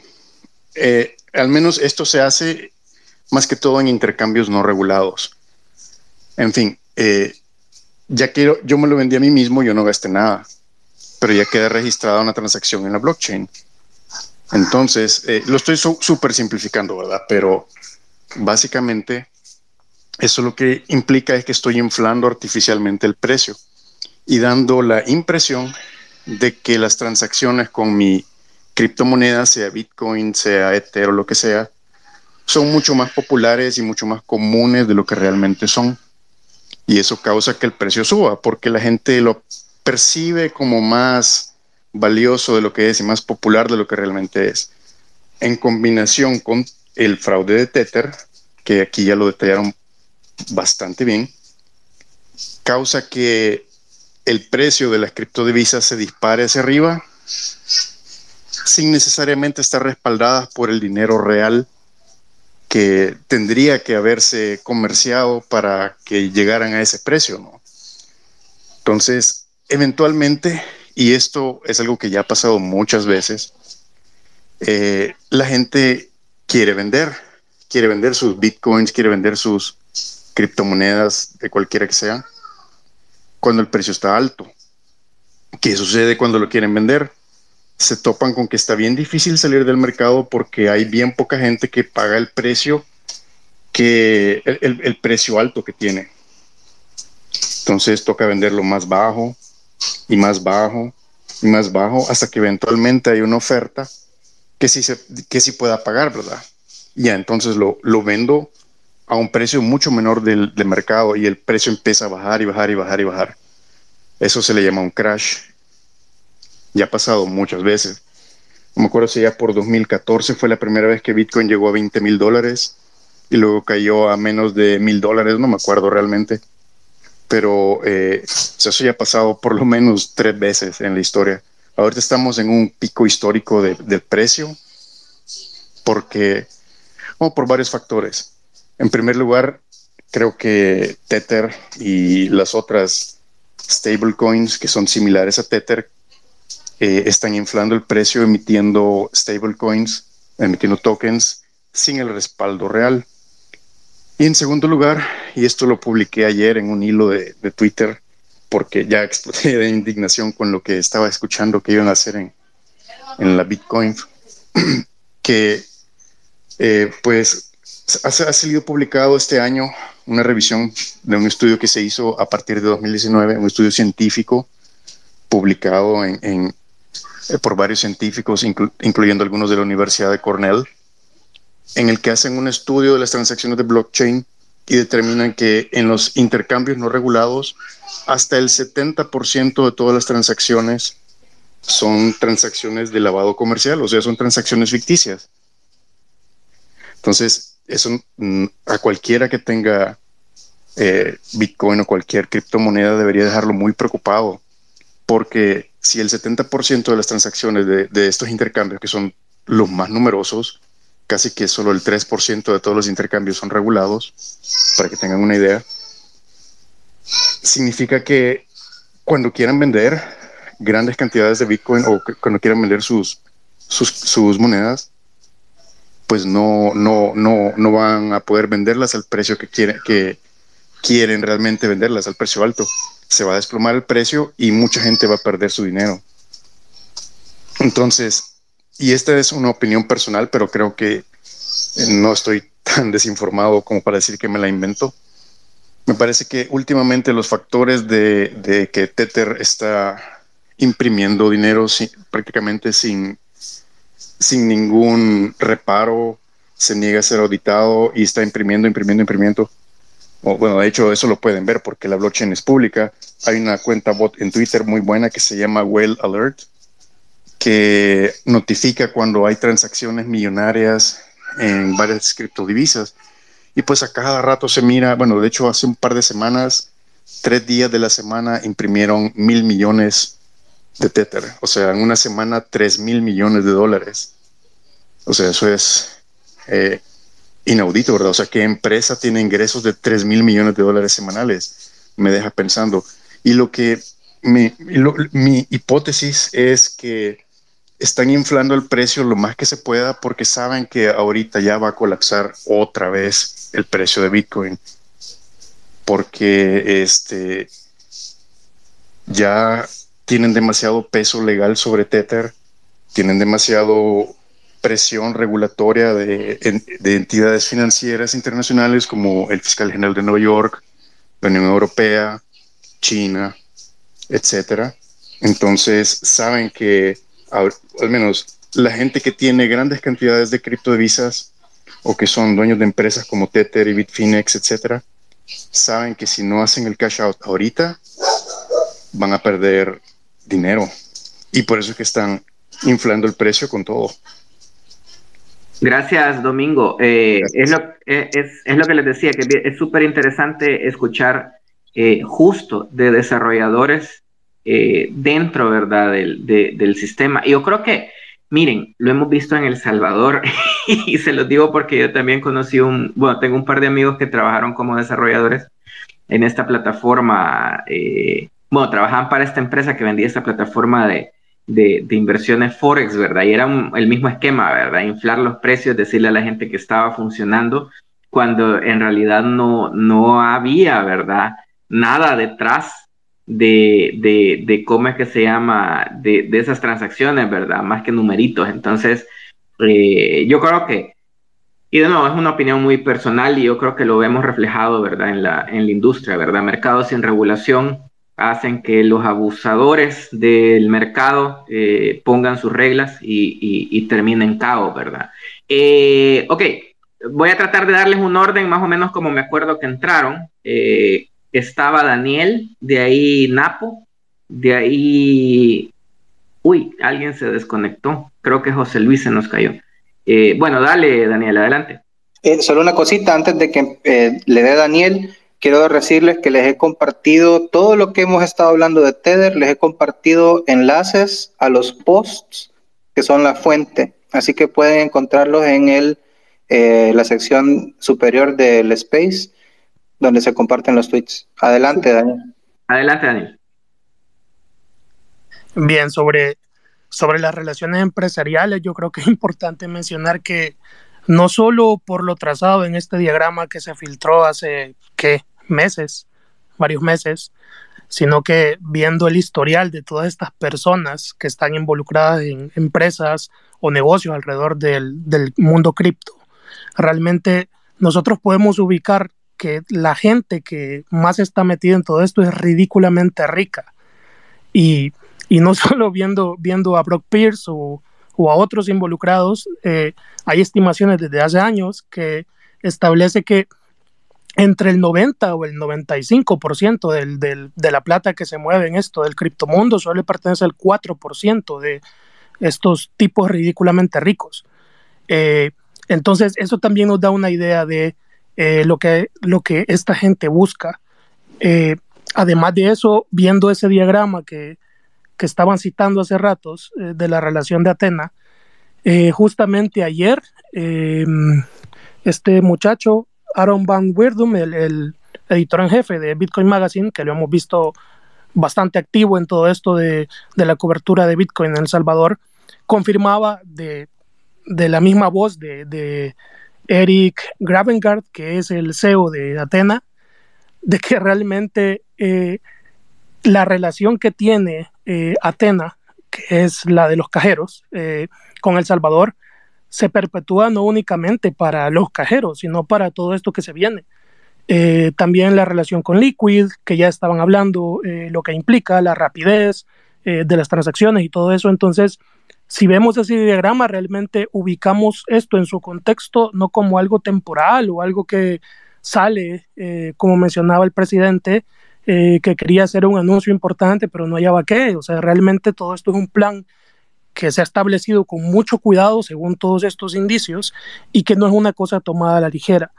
Eh, y eso me trae a mí a mencionar el segundo punto que creo que es importante y es eh, la rapidez con la que se está dando esto. La rapidez con la que se da esto, aunque vemos que vuela, realmente a mí me preocupa que esto lo que significa es perpetuidad de las personas que están gestando este plan. Me refiero es mentira que esto va a estar hecho, al menos esta ciudadela, citadela del, Bitcoin, va a estar hecha de aquí al 2024. Entonces sabemos todo lo que eso significa realmente para el país y para la democracia, eh, por todo lo que pinta. Eh, y creo que eso es importante porque lo que nos genera o sea, todos sabemos que esto de, del Bitcoin desde sus inicios es una mezcla en su mayoría, no quiero generalizar, pero desarrolladores, libertarios, usuarios de Reddit y cyberpunks. Eh, la mayoría de, de, personas que están ahí eh, realmente forman parte de esos grupos en su mayoría. Y, y, y, lo que tenemos como resultado es una aspiración a una utopía que, insisto, no se va a dar en pocos años, se va a dar en mucho más tiempo, sin importar que el, el hospital de, de, Chivo Pets esté listo o esté eh, proyectándose a terminarse pronto. Esto es algo mucho más grande y tampoco establece límites concretos de qué significa, porque hablamos de entretenimiento, zonas comerciales eh, y un montón de cosas que no solo implica tiempo, sino relación con empresas, cuáles son, cuáles son las condiciones, eh, temas legales, eh, limitaciones, etcétera. Entonces, creo que justamente tenemos que pensar en eso, en, en la proyección de esto en el tiempo, en su contexto y por último, lo que significa para nosotros, porque realmente para quiénes sirve esto, para los salvadoreños o para un cruce entre white saviors y otras cosas raras de empresarios multimillonarios que van a sacar ventaja sobre el asunto. Eh, esa es mi reflexión al respecto. Gracias. Muchas gracias, Daniel. Eh, creo que de ahí había entrado Napo. Adelante, Napo. Hola, eh, buenas noches allá. Eh, gracias por la palabra. Qué chivo que estén haciendo este espacio. Yo solo quería hacer un comentario rápido, dándole seguimiento a lo que decía José Luis sobre las zonas económicas especiales. Yo recuerdo haber leído sobre esto ya hace varios años, quizás hace como unos 10 años, de un economista que se llamaba Paul Romer. Incluso él tiene una TED Talk sobre eso, donde él ponía como ejemplo Hong Kong, que siendo, digamos, parte continental de China, tenía otra serie de reglas, en este caso las británicas, y que se había desarrollado de forma distinta al resto de China y que eso había permitido que fuera, digamos, una zona próspera, em, con más libertades, etcétera, etcétera. Entonces él, él señalaba que la razón de esto era porque ellos se regían por otras reglas y eso les había permitido desarrollarse de otra, de otra forma. Paul Romer se llamaba el economista, creo que era de Stanford, no recuerdo bien, pero ahí estaba la TED A mí me llamó la atención eso. Pero dándole seguimiento a lo que decía José Luis más temprano, eh, que la mayoría de estas, de estas zonas económicas al final eh, no terminan dando los frutos que se esperan. Este Paul Romer fue a Honduras a proponer eso. Y allá se estuvo discutiendo esto de las zonas económicas especiales. Al final ya no le di seguimiento al proyecto de él. Sé que él se salió eventualmente, creo que por, por diferencias, eh, digamos, políticas, que ya no se hizo como él esperaba, etcétera, etcétera. Pero de ahí le perdí, le perdí el hilo a cómo seguía eso en Honduras. Pero la verdad eh, es que al final, eh, eh, dándole seguimiento a una discusión después en, otro canal de YouTube, lo que se decía es que las empresas, especialmente las empresas que dan mayor valor agregado, las tecnológicas o las más modernas, no se van a los países donde hay menos impuestos, se van a los países donde puedan encontrar la mano de obra calificada que necesitan. Ellos no se van a ir, eh, digamos, a un país solo porque les cobran cero impuestos donde donde haya gente que no pueda hacer lo que ellos necesitan hacer. Ellos se van a ir a Finlandia o a Noruega a pagar 40% de impuestos si ahí van a conseguir la gente que les pueda desarrollar la tecnología o los trabajos que ellos requieran. Entonces, si nosotros en El Salvador estamos haciendo estas zonas económicas especiales y la única ventaja que les vamos a dar es que no van a tener cero impuestos, eh, no van a tener interferencia del Estado, entonces yo me pregunto, qué tipo de empresas son las que están buscando atraer. Eh, bueno, esto está también eh, girando alrededor del Bitcoin y bueno, como que, como que la idea es apostarle a todas estas empresas de Bitcoin, pero realmente yo no sé cuál es el valor agregado que van a ir a dar a estas zonas, a esta zona económica especial que le llaman Bitcoin. Y lo otro que no sé y ahí tal vez eh, los economistas o quienes sepan más es con qué se van a respaldar, eh, digamos, estos bonos, porque hasta donde entiendo, el bono, digamos, la promesa del bono está en base al crecimiento del precio del Bitcoin. Pero si este precio del Bitcoin no sube como se espera, ¿cuál va a ser el respaldo para pagar esta deuda? Esta era, era digamos, una aclaración que quería escuchar de los economistas. Ese era mi comentario nada más. Este, gracias por la palabra y qué bueno que tengan el espacio. Y antes, antes de darle al, la palabra al siguiente, no sé si tal vez José Luis eh, sabe algo o quiere contestar uh, o tiene alguna idea de, de, esto. No, pues al final de la, la, la, deuda pública va a estar respaldada con, con los impuestos que pagamos y en todo caso dependiendo de lo que se apruebe, porque de momento, si bien ha sido un anuncio eso de la ciudad, eh, tampoco hay ningún marco legal que lo ampare. Entonces, ahí tal vez podemos ir viendo también alguna, alguna cosa, pues, o sea, ya sea a través de los impuestos de los salvadoreños y salvadoreñas, que al final de cuentas ahí va a terminar cayendo como siempre, pero también tal vez puede ser que intenten respaldarlo a través de de propiedades en, tierra o se inventan algún mecanismo no este de propiedades públicas no lo sé. Eh, creo que aquí yo ya perdí perdí la, capacidad de, asombrarme. Perdón eh, veo que me diste la palabra Mario muchas gracias. No sé si pudiera elaborar un poquito en el tema de los bonos que están discutiendo ahorita. Quería tocar varios temas, pero quizá vamos a empezar por el último, que es de los bonos. Eh, dale, dale, adelante porque va un poco en línea de lo que preguntaba ahí Napoleón. Sí, gracias. Los bonos son respaldados por la fe pública que eh, definitivamente eh, se supone, digámoslo así, o se presume que el Estado tiene. Entonces, por ejemplo, un, un, bono van a ser calificados, en mi humilde opinión, como un bono basura, porque el nivel especulativo, el grado de, especulación que va a tener el bono va a ser realmente alto.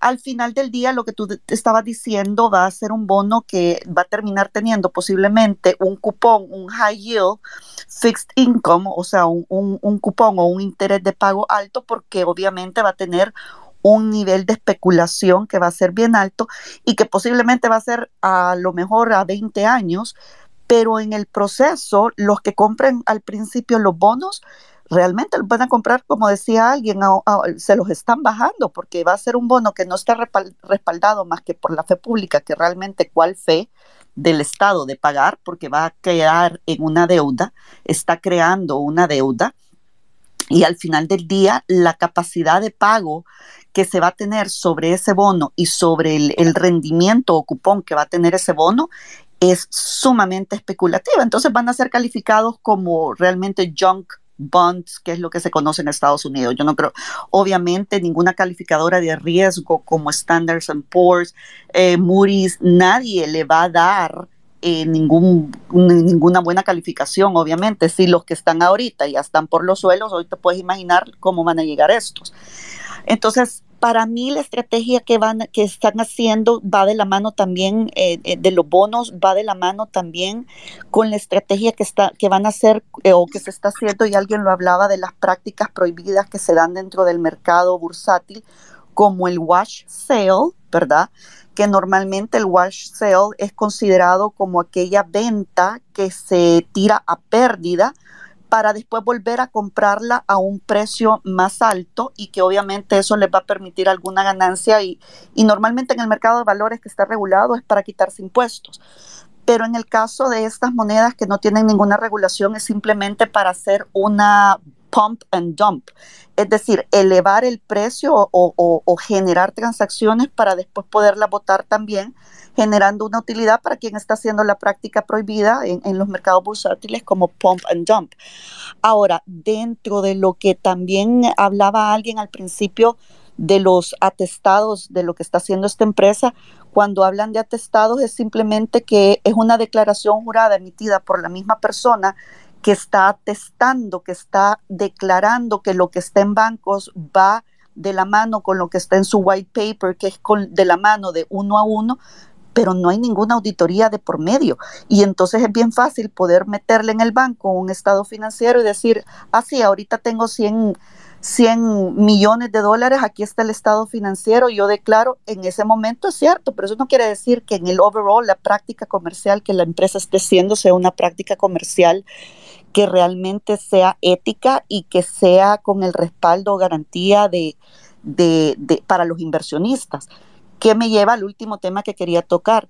Alguien, el, el, segundo expositor hablaba de, como muy bien decía, inversión. O sea, la criptomoneda es una inversión sumamente volátil, pero todo inversionista tiene que estar realmente de acuerdo en la volatilidad que está, el riesgo que está asumiendo, el tiempo que va a durar esta inversión, el, el objetivo que tiene sobre esa inversión, pero sobre todo cuando hablamos del riesgo es la capacidad que va a tener de poder sobrellevar ese riesgo y ahí es donde la población en general no tiene esa capacidad, no tiene esa educación, no tiene ese conocimiento, pero sobre todo no nos engañemos, en nuestro país no tiene todavía la población en general la capacidad de poder entender que está asumiendo un riesgo. Entonces, el, que quiere invertir en criptomoneda, pero entienda que tenga un, un, nivel mediano de inteligencia, que pueda entender lo que son las volatilidades, que pueda asumir el riesgo, no es la población en general. Entonces, ahí es donde los más afectados van a ser todos aquellos que realmente no pueden comprender eso. Así que hasta ahí me quedo, no quiero quitar mucho tiempo. Muchas gracias. Gracias, Lucrecia. Eh, Vaya, miren, hay varias personas que están en cola y ustedes saben que eh, como este tema es bien amplio y bien importante, entonces eh, los extiendo hasta dos horas, pero ya vamos sobre la hora y media. Entonces, ahorita pido la palabra a Aarón y de ahí vamos a seguir con, con el orden de los que habían pedido palabra, eh, porque sí hay varios, hay casi seis personas que no han hablado. Entonces, tratemos de ser como eh, puntuales, ¿verdad? Para darle chance a los que están y que podamos terminar, digamos, antes de uh, que no se nos haga muy tarde, porque es, mañana hay que trabajar, ¿verdad? Gracias. Oye, bueno, este nada más rapidito, uh, ahora sí que el punto de vista económico es, por lo que he estado viendo, el, el asunto del interés que veo ahí, que es como de 6.25 que se está prometiendo, va a parecer muy bajo, pero porque una parte, por lo que podemos ver, el hecho que está Tether metido en eso significa que una parte va a ser financiada en Tether. Y aparte lo que están tratando de hacer es que, que los, vamos a decir, la comunidad Bitcoiner le preste dólares reales a, el, a este proyecto. Entonces ahí donde, donde vayan viendo que, oye, no los bonos basuras deben de tener intereses más altos. No porque está extremadamente, vamos a decir, subsidiado o maquillado con la, con la introducción de Tether y con el hecho que están tratando de convencer a los bitcoiners en general, ya sean ballenas o, o, comunidad normal, a que compren esos bonos, este, pero con sus dólares reales. Entonces por eso van a ver que va el interés muy, probablemente va a ser muy bajo comparado al típico bono este, del gobierno del gobierno actual del Salvador. Esto nada más quería para llamar, llamarles la atención a ese que, que, le echen un ojo a que va a haber, muy posiblemente va a haber un diferencial muy marcado entre el, entre el interés de un bono normal y el bono de, esta, de este proyecto específico. Muchas gracias. Gracias, Aaron. Eh, también me llama la atención que, que, que, el, que, el, que el mínimo de compra es relativamente bajo. Y yo creo que va un poco en la línea de lo que, de lo que, de lo que mencionas, que la idea es convencer a, lo, a la misma gente que ya está haciendo trading en las plataformas de comprarlo. O sea, esto me imagino que se emite el bono y va a aparecer en todos estos exchanges que, que, que, trabajan sobre Liquid para promocionarlo así como promocionan cualquier otro token, cualquier otra criptomoneda que se, que se maneja dentro de sus sistemas. E esa impresión me da personalmente. Un, un, un, va a ser, eh, por un lado, va, va, va, a haber una porción que va a ser como un tipo token del gobierno salvadoreño que paga interés. Sí, este, de acuerdo, porque en el mercado cripto estamos los retailers, ¿verdad? Que somos los consumidores en el último eslabón, que el que trabaja ocho horas diarias, pero destina un poquito para comprar cripto. Entonces, el objetivo de que sea tan bajo el costo eh, para la inversión es que toda esta masa de inversionistas independientes, individuos, eh, aporten y compren. Ok, eh, vaya, les voy a dar el orden y solo tratamos de mantenernos concisos para que podamos cerrar no tan tarde, ¿verdad? iría The Matrix, Gustavo, uy, alguien se cayó, creo. The Matrix, Gustavo, eh, Mariana y Roberto. Bueno, buenas noches. Aquí estamos nuevamente escuchándolos. Siempre es un gusto. Eh, antes que se me vaya a olvidar, le voy a, antes de mi comentario, le voy a dejar una pregunta a José Luis Magaña, que yo sé que José Luis Magaña está bien empapado de todos los temas económicos. Con respecto a que es bien fácil decir vamos a hacer esta zona zona franca o esas zonas especiales, lo que sea. Yo le quería preguntar a José Luis Magaña de que yo entiendo de que los países no pueden tomar así decisiones unilaterales, es decir, yo voy a hacer esto y lo otro para atraer inversiones, porque si no fuera bien fácil sacar un país del subdesarrollo, pues, porque si no veamos a las zonas francas en El Salvador, pues yo entiendo que la Organización Mundial del Comercio las regula todas esas situaciones. Pues. Yo eh, así tengo entendido. Tal vez José Luis Magaña nos puede tocar, si esas eh, nos puede responder eso, pues de que solamente decir yo voy a hacer una zona especial o lo que sea y estuvo, pues, y, que, internacionalmente no hay algún tipo de injerencia, porque para mantener, digamos, que, que no haya haber que no se vaya a dar competencia desleal, por decirlo así, entre los países. Esa es la pregunta. Y mi comentario mi comentario es este bien sencillo, pues bien increíble cómo, entre comillas, Bukele nos hace invertir tiempo en las locuras que se le ocurren, pues porque para mí eso de la, de la, de la ciudad Bitcoin, pues sí, eso es otra locura, pues es un invento, ya no hay que hacer, está desesperado, pues falta de dinero, pues y, y para mí hasta risa me da, pues escuchar de que está ofreciendo el 6% por los bonos en, eh, en, Bitcoin. Y bueno, le digo yo, y si los bitcoineros son tan listos, tan inteligentes y buxos para las inversiones, ¿Cómo van a dejar de invertir en, en, Bitcoin, digamos, para comprar bonos en Bitcoin que solo le van a dar el 6%? Pues si tienen su plata en Bitcoin pueden ganar más en, un poco tiempo. Pues es completamente ilógico eso realmente. Para mí, a mí risa me da realmente, pues porque no, no le hallo ningún sentido, pues. Este, así que todo eso es otra mentira. Así, con que no han puesto las ruedas ahí en Surf City, van a ser ni el aeropuerto, ni el tren, y, ahora están hablando de una ciudad digital bitcoinera. Puro BS, como dicen en inglés, ¿no? Así que solamente, y tal vez José Luis Magaña me puede responder a esa pregunta, si están así que cualquier país puede decidir hacer lo que se le pegue la santa y regalada gana para atraer inversiones. Eh, no sé si José Luis le responde antes de, de que pase Gustavo, rapidito.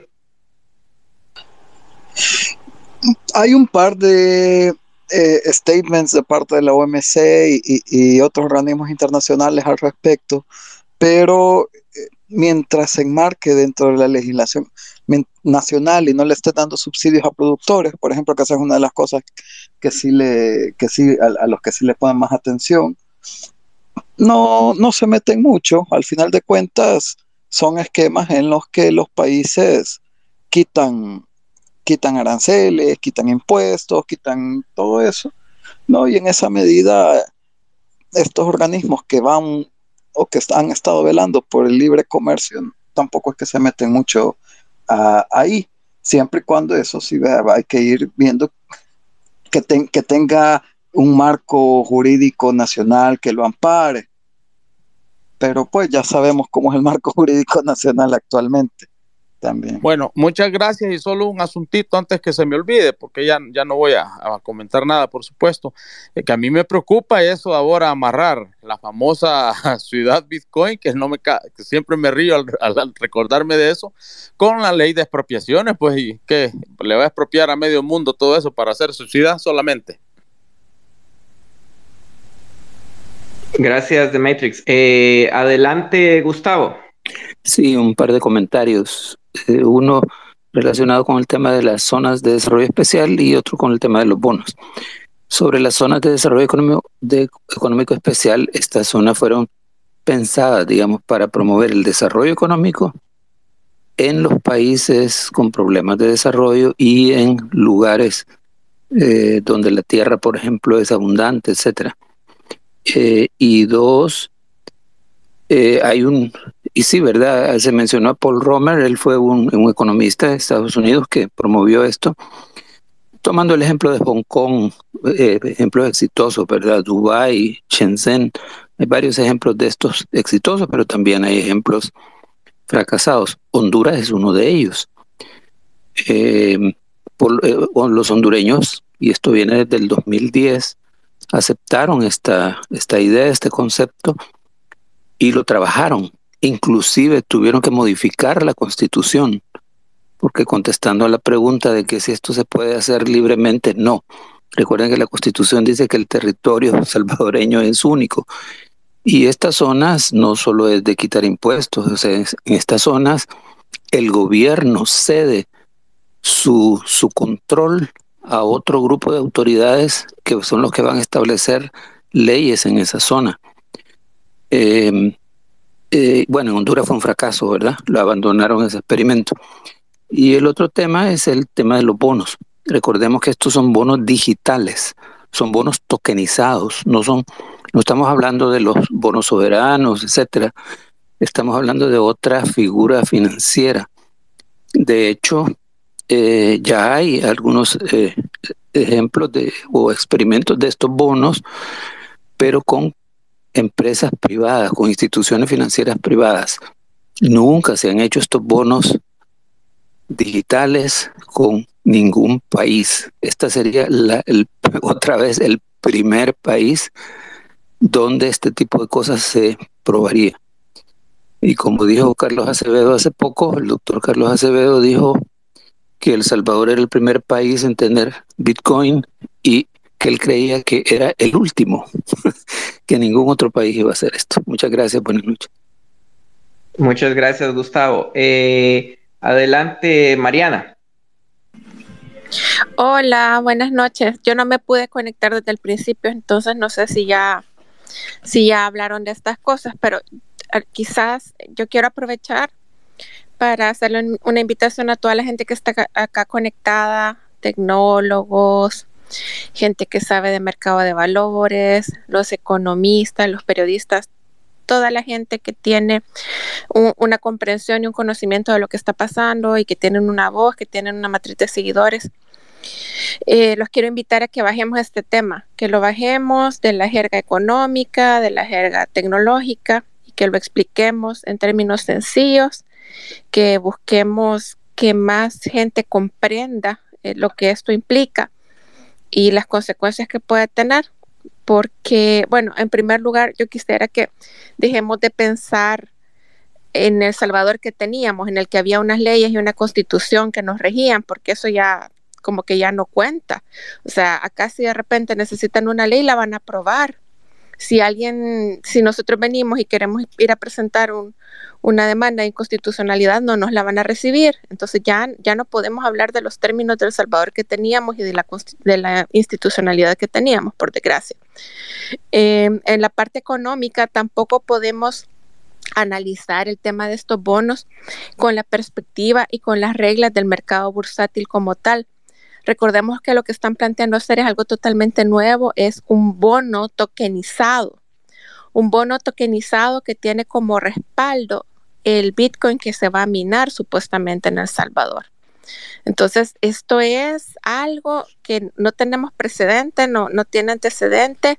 Posiblemente van a venir y van a declarar reservadas toda la información al respecto. Eh, no vamos a, o sea, ellos pueden decir estamos minando mil bitcoins diarios en, en la geo ¿Y cómo vamos a saber si eso es cierto, verdad? Y que no, bueno, es que las emisiones en los mercados de valores tienen que cumplir transparencia, sí. Pero aquí estamos hablando de algo que no es algo, un, bono que se va a emitir en Luxemburgo, no es un bono que se va a emitir en, Nueva York, es una cosa que se va a emitir 100% en plataformas digitales y tokenizado. O sea, acá no va a aplicar ninguna de las legislaciones que conocemos, ni, ni ninguna de las reglas del, del, de la sanidad del mercado que, que conocemos, ¿verdad? Eh, y finalmente, con lo de las zonas económicas especiales está probadísimo. Yo los quiero invitar a la gente que nos escucha que investigue un poquito. Está probadísimo cómo esta es una de las formas más sencillas en las que se, se privatiza la ganancia y se socializa el costo. Sobre todo acá, porque no es que estamos hablando de que se va a hacer una zona económica activa eh, eh, especial para poner, eh, qué sé yo, una una fábrica de, de, Intel de, o, que de repente le vamos a estar eh, fabricando, maquilando las, las cosas de los carros a Tesla. No, estamos hablando de un tema 100% criptomonedas, donde eso no tiene ningún valor agregado y es, eh, ya me imagino, en la parte tecnológica ya explicaron todo lo que tenían que explicar, pero acá no, no podemos seguir pensando en las reglas del juego que teníamos. Acá es una cosa totalmente nueva y, y sí, les repito, la invitación es a ustedes, a todos ustedes que entienden de esto, que lo, lo, tratemos de explicar de la mejor manera posible y en palabras sencillas, porque no, no es una cosa, no es cualquier cosa. Esa emisión de deuda de mil millones es similar, bueno, es la misma cantidad que emitimos el año pasado. El año pasado hubo una emisión de eurobonos de mil millones que se colocó casi al 10% de interés y que al final sirvió para pagar gastos que ya se habían hecho en el contexto de la pandemia eh, y que no, no supimos eh, cómo se utilizó porque todo se está manejando. Bueno, ustedes saben, el Ministerio de Salud declaró reservada toda la información, que lo del Hospital de Salvador eh, fue declarado también eh, reservado, entonces no hay, no hay manera de que nosotros vengamos y, podamos saber cómo, cómo, se cómo se manejó todo eso. Y para colmo, el dinero se ha estado moviendo a través de FOPROMID. El FOPROMID, que es un fondo que en principio se activa nada más para cuestiones de emergencia, todo se estaba manejando por ahí. Y ahí no hay manera de saber si se aplicó la CAP. La, la CAP valió valieron los temas de transparencia, valieron los temas de rendición de cuentas. Entonces sí creo yo que es una cosa bien grave porque como país estamos arrastrando un déficit como de 1.400 millones de dólares para terminar este año. Y para el otro también, o sea, ni agarrándose, ni aunque hicieran la emisión, eh, con la idea de que le vamos a decir a la gente que esto es para la Bitcoin City, pero lo vamos a ocupar para nuestro déficit, ni así se, cubriría el déficit. Entonces realmente es bien preocupante que se esté hablando de estos proyectos y de hacer ese gasto cuando no tenemos dinero para terminar este año y no sabemos cómo se va a terminar de cubrir el presupuesto 2022. Solamente. Gracias, Mariana. Eh, veo que está pidiendo ahí la palabra It's Me, pero si quieren para seguir el orden, eh, que siga Roberto con su intervención y de ahí eh, han entrado Daniel y It's Me. Entonces sigamos ese orden. Gracias. Gracias, Mario. Buenas noches a todas y todos. Fíjense que eh, de lo que estaban diciendo, que la problemática que tiene que ver con esto de las zonas económicas especiales, eh, yo tuve la oportunidad de conocer cuatro en la región. Y lo que decía alguien que me antecedía, de lo que sucede en Honduras, justamente en la parte de Nacaome o cuando uno va para Choluteca, que están estas zonas económicas, lo que ha traído es una problemática eh, humana con el sentido de la trata de blancas, con el sentido de eh, esto que tiene que ver con eh, el paso de droga y cosas así por el estilo. Y investigando un poco más sobre otras zonas, hablando, por ejemplo, en, en la cuestión de Costa Rica también que tiene zonas económicas así, también tienen el problema de prostitución. Entonces, esto no va a cambiar por el hecho de estar inventando que vamos a tener una zona. De hecho, la zona nuestra, que está en, en, en la Unión, es la cuarta vez que se pone a este tipo de cosas, de proyectos, ¿ya? Y cuatro veces, con esta sería cuarta vez si se cae esa zona económica. ¿Por qué? Por las condiciones climáticas y por muchas cosas que implican alrededor de querer hacer esta ciudad. Entonces, lo preocupante de esto y a lo que tenemos que ponerle eh, mente un poco es al hecho de toda la problemática que está alrededor del desarrollo de estas zonas. Como les repito, ustedes van por el lado de Nacaome, van por el lado de Choluteca y lo que van a ir, ver ahí es paso de droga, prostitución y a eso sí afecta muchísimo. Por eso a Honduras se le cayó. A Costa Rica se le están cayendo dos zonas económicas así, porque iniciaron con un proyecto si bien es cierto, la idea era el desarrollo de la región, donde se donde se plantea esto, pero también le sobrepasa la realidad que tiene que ver con estas problemáticas que se tienen de prostitución. Así que eso les quería comentar de que esta sería la cuarta vez que se quiere activar esa zona y esa zona es extremadamente difícil de desarrollar por las condiciones climáticas y por muchas cosas eh, que están alrededor de, ahí, ¿verdad? Entonces, tenés ese problema geopolítico también de eh, el enfrentamiento que tenés con Honduras y el que tenés con Nicaragua en este momento a través de ese convenio que hicieron entre Honduras y Nicaragua. Entonces, lo que está haciendo este gobierno básicamente es pasar ese problema a los inversionistas que puedan venir. Esperemos que este tipo de inversiones realmente desarrollen esa parte, porque de lo contrario lo que vamos a tener ahí es una problemática más profunda de la que se ha tenido en El Salvador en los últimos años, y le estoy hablando casi 15 años, porque a Costa Rica, por ejemplo, eh, una de las zonas que tiene, dos años le duró, y después de eso, ahorita ya se les está cayendo, entonces no son también proyectos de largo plazo.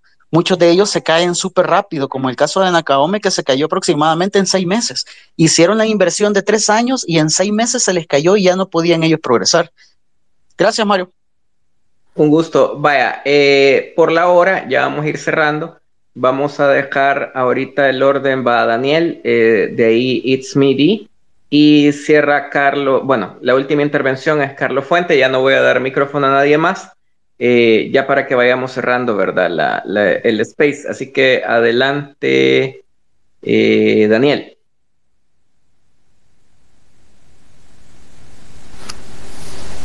Perdóname la intromisión antes de que entre Daniel, al compañero que acaba de hablar preocupado en el conflicto de Honduras y Nicaragua. Ya Bukele lo resolvió, ya le dijo que como un sneaker y ya estuvo. Gracias.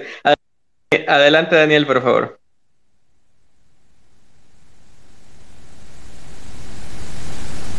Daniel a la una. Daniel a las dos. Ok, parece que Daniel tiene problemas o no nos ha escuchado. Eh, vamos a, vamos a, pasar a It's Me Hola, buenas noches a todos. Sí, yo solo quería agregar a lo que mencionó de Matrix eh, una pregunta sobre si los países tenían la libertad de reducir los impuestos que le cobran a la población y tengo entendido de que hay ciertas leyes económicas internacionales que prohíben cierto tipo de, de movimientos. No sé, en realidad varios dicen que hay varias áreas económicas especiales en diferentes países de Centroamérica.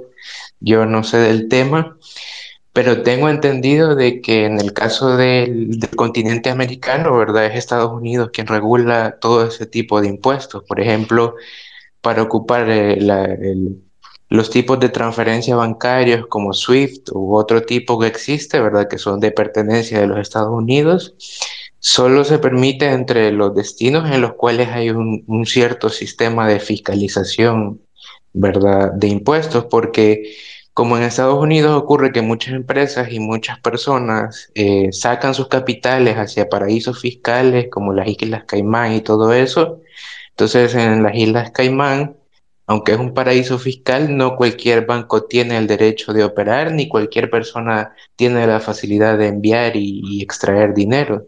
Entonces, en esta propuesta que ha presentado Bukele, en donde no va a haber ningún tipo de impuesto, y ese pudiera ser el sueño, porque también ocupamos el dólar americano, de muchos ricos, en el caso de tal vez no pagar una cantidad pequeña de impuestos, pero de que no sean fiscalizados, de que una entidad no les pida de dónde procede el dinero, ni, ni, ¿verdad? ni cuánto es, ni, ni nada de eso, ¿verdad? Que no haya ningún tipo de fiscalización. Entonces, los bancos que operen dentro de esa área económica especial, en teoría, podrían ser sancionados por Estados Unidos y no se les permitiría utilizar los, los sistemas de, transferencia monetarios disponibles porque pudiera darse para el lavado de dinero y para cualquier tipo de fondos provenientes de, de, cosas ilegales o fondos mismos que procedan de Estados Unidos sin que hayan sido declarados. Gracias. Y, yo creo que es bien importante, ¿verdad? Que pueden haber sanciones. Lástima que no, no sé si hay alguien que quiera opinar, pero si quieren. No, pero, pero, o sea, no perdamos de vista que estamos hablando de un plan que se está haciendo dentro de El Salvador y que ahí ya no hay ley que valga. O sea, lo que se necesite lo van a aprobar, lo que hay que ajustar lo van a ajustar. O sea, tienen el control total el legislativo y el judicial no hay quien les ponga alto. Y con tampoco podemos compararlo con el tema de los paraísos fiscales, porque de nuevo este movimiento se va a hacer en las plataformas estas que han eh, firmado el acuerdo con el gobierno y con dólares estables, ¿verdad? Con, con Tether y todo esto, ¿no? A, menos que las autoridades gringas se pongan en algo con Tether, que ahí no sé, que, que ahí las premoniciones de Oscar, confío yo, pero... Es cuestión de tiempo. o sea, eh, sí, ahí tiene razón Mariana, es cuestión de tiempo. Eh, y cabal, o sea, los paraísos fiscales son paraísos versus los, países que cumplen las regulaciones, ¿verdad? En este caso no es así. Eh, pero sí, 100% con Mariana. Suscríbanse a su, a su newsletter, que es súper bueno y también tiene un podcast y tiene YouTube, ¿verdad, Mariana? Así que Suscríbanse. gracias.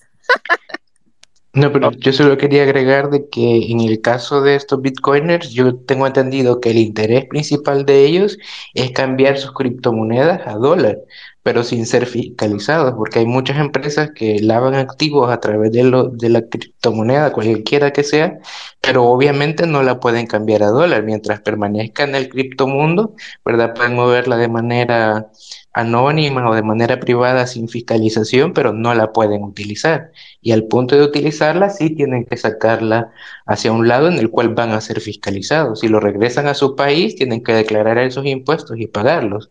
Pero en El Salvador tengo entendido de que ellos van a querer cambiarlo a dólar. Ahí pudiera estar el inconveniente. Fíjate que hay varias cosas ahí, ¿verdad? Eh, cualquier residente o ciudadano de los Estados Unidos tiene que reportar al IRS su income o ingresos a nivel global, no importa de qué país los haya em, captado. Y en el caso de que, vaya, él está ofreciéndole a los extranjeros que si invierten 3, Bitcoin en El Salvador, eh, les va a dar la ciudadanía o la residencia, no sé cómo está eso pero inclusive si hicieran eso, tendrían que renunciar a su ciudadanía estadounidense y todos los beneficios que eso le trae a esa, a esa persona, a ese ciudadano, valga la redundancia, para que ellos no tengan que reportar cualquier ingreso por venta de criptomoneda o por inversiones en El Salvador. Entonces, eh, quería aclarar ese punto, ¿verdad? Eh, de ahí, el hecho de ir a hacer efectivo tu criptomoneda de El Salvador completamente posible. Yo he hecho más de 100 pruebas en Chivo Wallet eh, y también otras pruebas con Mon Wallet y otras billeteras de cripto. Eh, y yo fui a un cajero Chivo con mi Mon Wallet, ¿verdad? Ya tenía un poquito de Bitcoin ahí y saqué mis 100 dólares del cajero. Entonces, eso debería de preocuparnos un montón porque cualquiera puede venir eh, con dinero que saber qué origen tuvo ir a un eh, cajero chivo, poner un número de teléfono y que de hecho sea de paso, eh, dicho sea de paso, acepta números de teléfono internacionales eh, y ahí puedes sacar mil dólares diarios sin dar más detalles, solamente un número de teléfono y puedes usar una billetera tercera que no es Chivo Wallet, que tiene los controles de anti-money laundering y de conocer a tu cliente, ¿verdad? Porque la gente se registra con su documento único de identidad y el número de teléfono dentro de El Salvador. Entonces ahí tenés el segundo punto. Y me podrías recordar cuál es el tercer, el tercer punto. Ah, perdón, ya me acordé de que cuál es el interés de los bitcoiners. Bueno, el interés de los bitcoiners es que el precio del bitcoin suba, que más personas inviertan en él, porque entre más personas lo compran, más sube el valor. Algunos se interesan en hacer hodl, o sea, holding o mantenerlo hasta que el precio sea tan alto que ha superado por bastantes veces su inversión, 100x, 10x, etcétera, y entonces ahí van a realizar sus ganancias, ¿verdad? Eh, entonces, esos son unos de los intereses que los bitcoiners tienen. Y por eso es que la tasa de retorno que se ofrece inicialmente de 6.5, yo creo que no va a ser un gran atractivo, ¿verdad? Aunque dicen que dentro de 10 años va a retornar el 146%, pero no creo que nadie se espere 10 años para tener esa tasa de retorno. Gracias, Oscar. Bueno, vamos a dar la chance, la última intervención aquí a Carlos. Eh, la otra persona que, había pedido la palabra creo que tuvo problemas y se desconectó. Ya para ir cerrando, porque sí, ya, estamos sobre las dos horas. Eh, y creo que ha sido bastante bonito el space porque hemos eh, hablado, ¿verdad? El tema del, del, Bitcoin City versus la realidad desde distintas aristas, ¿verdad? Así que adelante, Carlos. Bueno, yo le voy a tocar ahorita la arista de la infraestructura. Carlos, perdón. El otro Carlos fue Carlos. Carlos. Ah, va, salud pues. perdón, perdón. no, dale, Carlos R. Eh, ¿Qué pasó? Primero Carlos Fuentes. Entonces... Ah, Carlos Fuentes. Ah, sí, perdón por la confusión, pero los dos van a poder hablar. Así que tres minutos, Carlos Fuentes, y luego va Carlos R. Cambiate el nombre, Carlos Fuentes.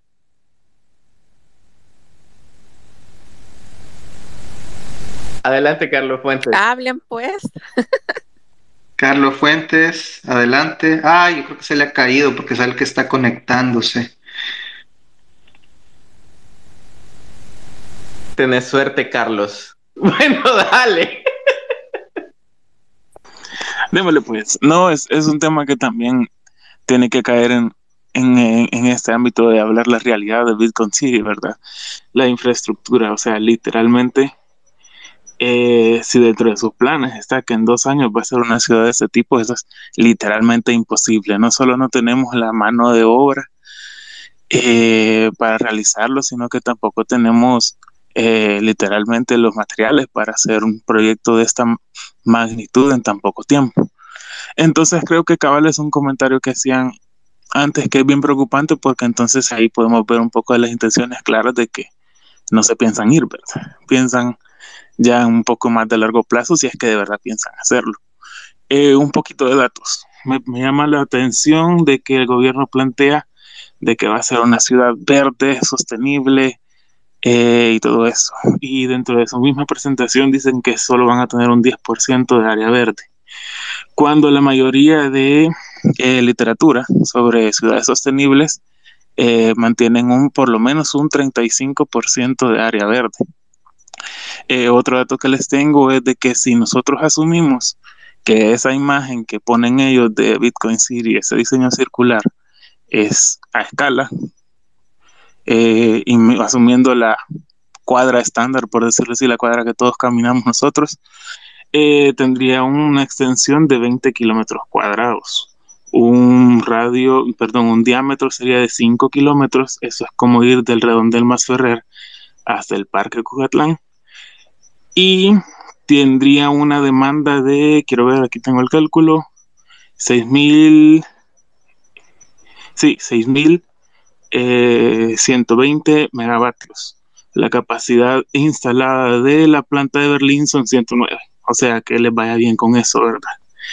Y lo otro que me llama también la atención es que según este radio que tendríamos de 5 kilómetros o 20 kilómetros cuadrados, eh, es incongruente también con esta idea que tienen de ciudad sostenible, pues esto haría que el 30, el 40%, perdón, de la ciudad esté en el área protegida del Golfo de Fonseca.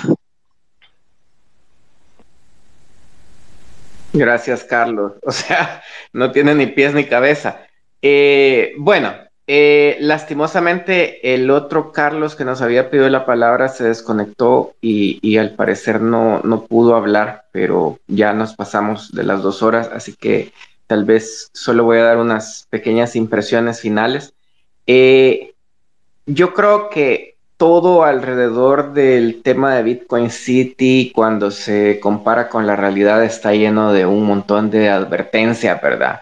Comenzamos hablando de eh, todas estas empresas que están involucradas, que no son santos de devoción de nadie, ¿verdad? Se han metido en un montón de problemas, tienen manejos poco transparentes, algunos tienen incluso investigaciones abiertas o han sido encontrar o, han tenido, ¿verdad?, que conciliar con eh, los entes reguladores por esto mismo, ¿verdad? La falta de transparencia, por no, digamos, eh, cumplir o, garantizar, ¿verdad?, que las declaraciones que dan son realmente se reflejan con la realidad.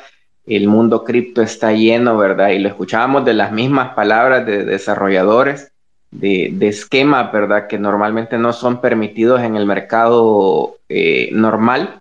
Eh, tenemos esta forma de pensar de los bitcoiners que, que, combina, ¿verdad? Un poco estas ideas utópicas más eh, un pensamiento libertario radical, más algunas ideas que ya se han demostrado, ¿verdad? Que no necesariamente tienen, ¿verdad? Un impacto positivo para las comunidades. Entonces, yo siempre digo, o sea, se, se nos critica mucho de que tomamos una, una, una, posición negativa respecto a estas iniciativas, pero el problema es que se presentan estas iniciativas eh, los antecedentes de los involucrados de otras intervenciones similares y del entorno no son positivos. Entonces, uno lo que se imagina es que eh, el, proyecto en sí es alejado de la realidad, ya cuando se compara con datos,